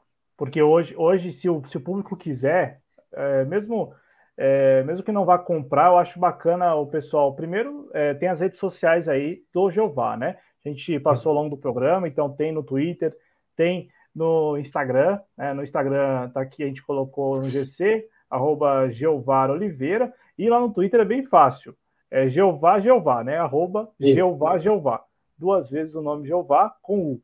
E é, o site do Jeová, né? Um site. É, esse site é recente, ou Jeová? Eu, é recente. É recente. É, tem, né? tem, um mês só aparece. Então, eu, eu, tem um site aqui muito bem elaborado do Jeová, tem aqui a seção loja. Então, hoje, hoje disponível para você adquirir e tal, tem as versões é, em digital, né? As versões digital, é, as versões digitais, eletrônicas, do Mugambi, né? Então tem aqui o volume 1, o volume 2 e o volume 3, até um valor bem bacana aqui, né? Valor de 15 conto. É, tendo uma folguinha no orçamento ali, dá para. Exatamente, Adriano. Exato. A, a, minha, a minha grande preocupação com, com isso aí, com esse valor, é para que as pessoas possam ler, possam usar, possam ter, né? Porque se eu botasse um preço bem alto, aí o nego não ia conseguir comprar, né? É, porque eu, eu entrei aqui, eu entrei agora pela primeira vez, viu? Aqui na, na seção loja. Eu tinha entrado no site antes, mas eu não tinha visto aqui a seção loja. E achei um valor, como disse o Adriano, um valor bem, bem bacana, assim. Né? Não acessível. é um valor pesado, bem acessível. Não é isso, Adriano? É isso, é isso. E, pô, uma grande alegria poder receber um artista com trabalhos tão bacanas e com uma visão tão bacana como você, Jeová. Pode contar com a gente para que a gente possa é, continuar divulgando seus trabalhos. Sempre que quiser voltar aqui na TV Jovens Cronistas, a casa é sua. Eu vou agradecer muito a honra da sua presença aqui e pedir para que você faça as suas considerações finais aí. Fica à vontade, Jeová. Bom, eu quero agradecer pela a chance que vocês me deram de, de, de falar sobre o meu trabalho, sobre os quadrinhos, sobre a charge, que é, é, muito legal. Eu gosto muito de falar sobre, sobre política, sobre trabalho de charge, né, e os quadrinhos principalmente, né. Agradecer por essa, por essa oportunidade, né, e dizer que, que apesar de, de ser petista, né, para as pessoas que gostam de, é, de, de, outras pessoas, apesar de ser petista, eu quero melhor para o Brasil. Eu, eu, quero o Brasil soberano, né? Então, assim, se eu, se eu tiver de escolher entre o PT e a soberania nacional, eu vou escolher a soberania nacional. Eu não vou escolher o PT, eu não vou, não vou escolher o Lula, né? Para ter o meu apoio, tem que ter soberania nacional, tem que ter a vocação de crescer com o país, né? Então, eu penso assim, é, eu, não, eu não vou fazer crítica para o, o Lula agora, porque é, é entregar de, de, mão beijada é, material para pessoal aí, né? O pessoal que faz, faz tudo, né? Então, eu não posso usar a, a minha arte, o meu poder, para prejudicar um trabalho que é de é, que é de que é de esquerda, que é, que é progressista, né? Porque você tem a direita e você tem a extrema direita aí atacando. Eu não vou, eu não vou atacar também. Eu tenho que ajudar, que apoiar e mostrar para eles que eles estão errados desse jeito. Mas é como a mãe faz, não como, como a polícia faz. É isso, meu jovem. Muito obrigado pela atenção. Perfeito. Vamos, antes da gente ir embora, tirar o GCzinho aqui, antes da gente ir embora, vamos dar o resultado aqui da enquete. Resultado me parece um tanto quanto óbvio é, para você, Bolsonaro é um fantástico, é um fantástico, ó, eu tô com Fanta na cabeça, é, tô com pistache, não sei o que, que eu tô na cabeça, mas para você o Bolsonaro é um fantoche dos militares que estão no desgoverno, 75% creem que sim, 25% creem que não. No começo do programa estava apertado aqui, estava é, 60-40, mas aí com o desenrolar do programa, é, uma vantagem que né, corresponde à realidade aí de fato. O Bolsonaro é um, é, o Bolsonaro é um fantoche, assim como o próprio Sérgio Moro também atenderia interesses outros que não só os dele. Os dele estão garantidos aí, a mamata dele é garantida. Geovar, Cláudio, muito obrigado. Muito obrigado a você que esteve aqui na TV Jovens Cronistas na noite desse domingo. A gente volta durante a semana com programações. Quer dar spoiler do que vai ter durante a semana, Cláudio, ou não? Quero. Amanhã, se tudo der certo, se Deus quiser, amanhã, segunda-feira, 6 de dezembro, ter o retorno do Pedro Araújo ao comando do JC Informa, às 21 horas. E na, quinta, na quarta-feira, às 19 tem espaço trabalhista aqui na TV Jovens com o Cristiano Araújo. E na Isso quinta, porque nós somos, 19... nós somos todos petistas aqui, né? Vai ter espaço Não, hoje sim, hoje sim, hoje sim. Nós, hoje nós somos os jovens petistas, já que a gente Petista, recebeu um petista né? aqui o Jeová. É, na quarta-feira nós seremos jovens ciristas, porque a gente vai receber o Cristiano Araújo, como a gente sempre recebe no Espaço Trabalhista. Na quinta-feira a gente vai ser jovens desenvolvimentistas, porque estará aqui é o Fausto Oliveira, da Revolução Industrial Brasileira, para lançar o livro, né? Ele lançou hoje o, a versão em e-book, já está em pré-venda a versão impressa do livro O ANCAP, na quinta-feira às 19 horas. Então, mais ou menos a programação aí da TV Jovens Cristãs essa semana. Boa, é, pois é, né? o pessoal ver que a gente não é. A gente está ouvindo né, todos os espectros aqui do nosso campo. É isso que a gente faz aqui. Tem muita gente que não entendeu, mas paciência. Tem gente que não entende absolutamente nada com nada. Né? É isso aí, gente. Um abraço a todos. Boa noite. Falou, boa noite, pessoal.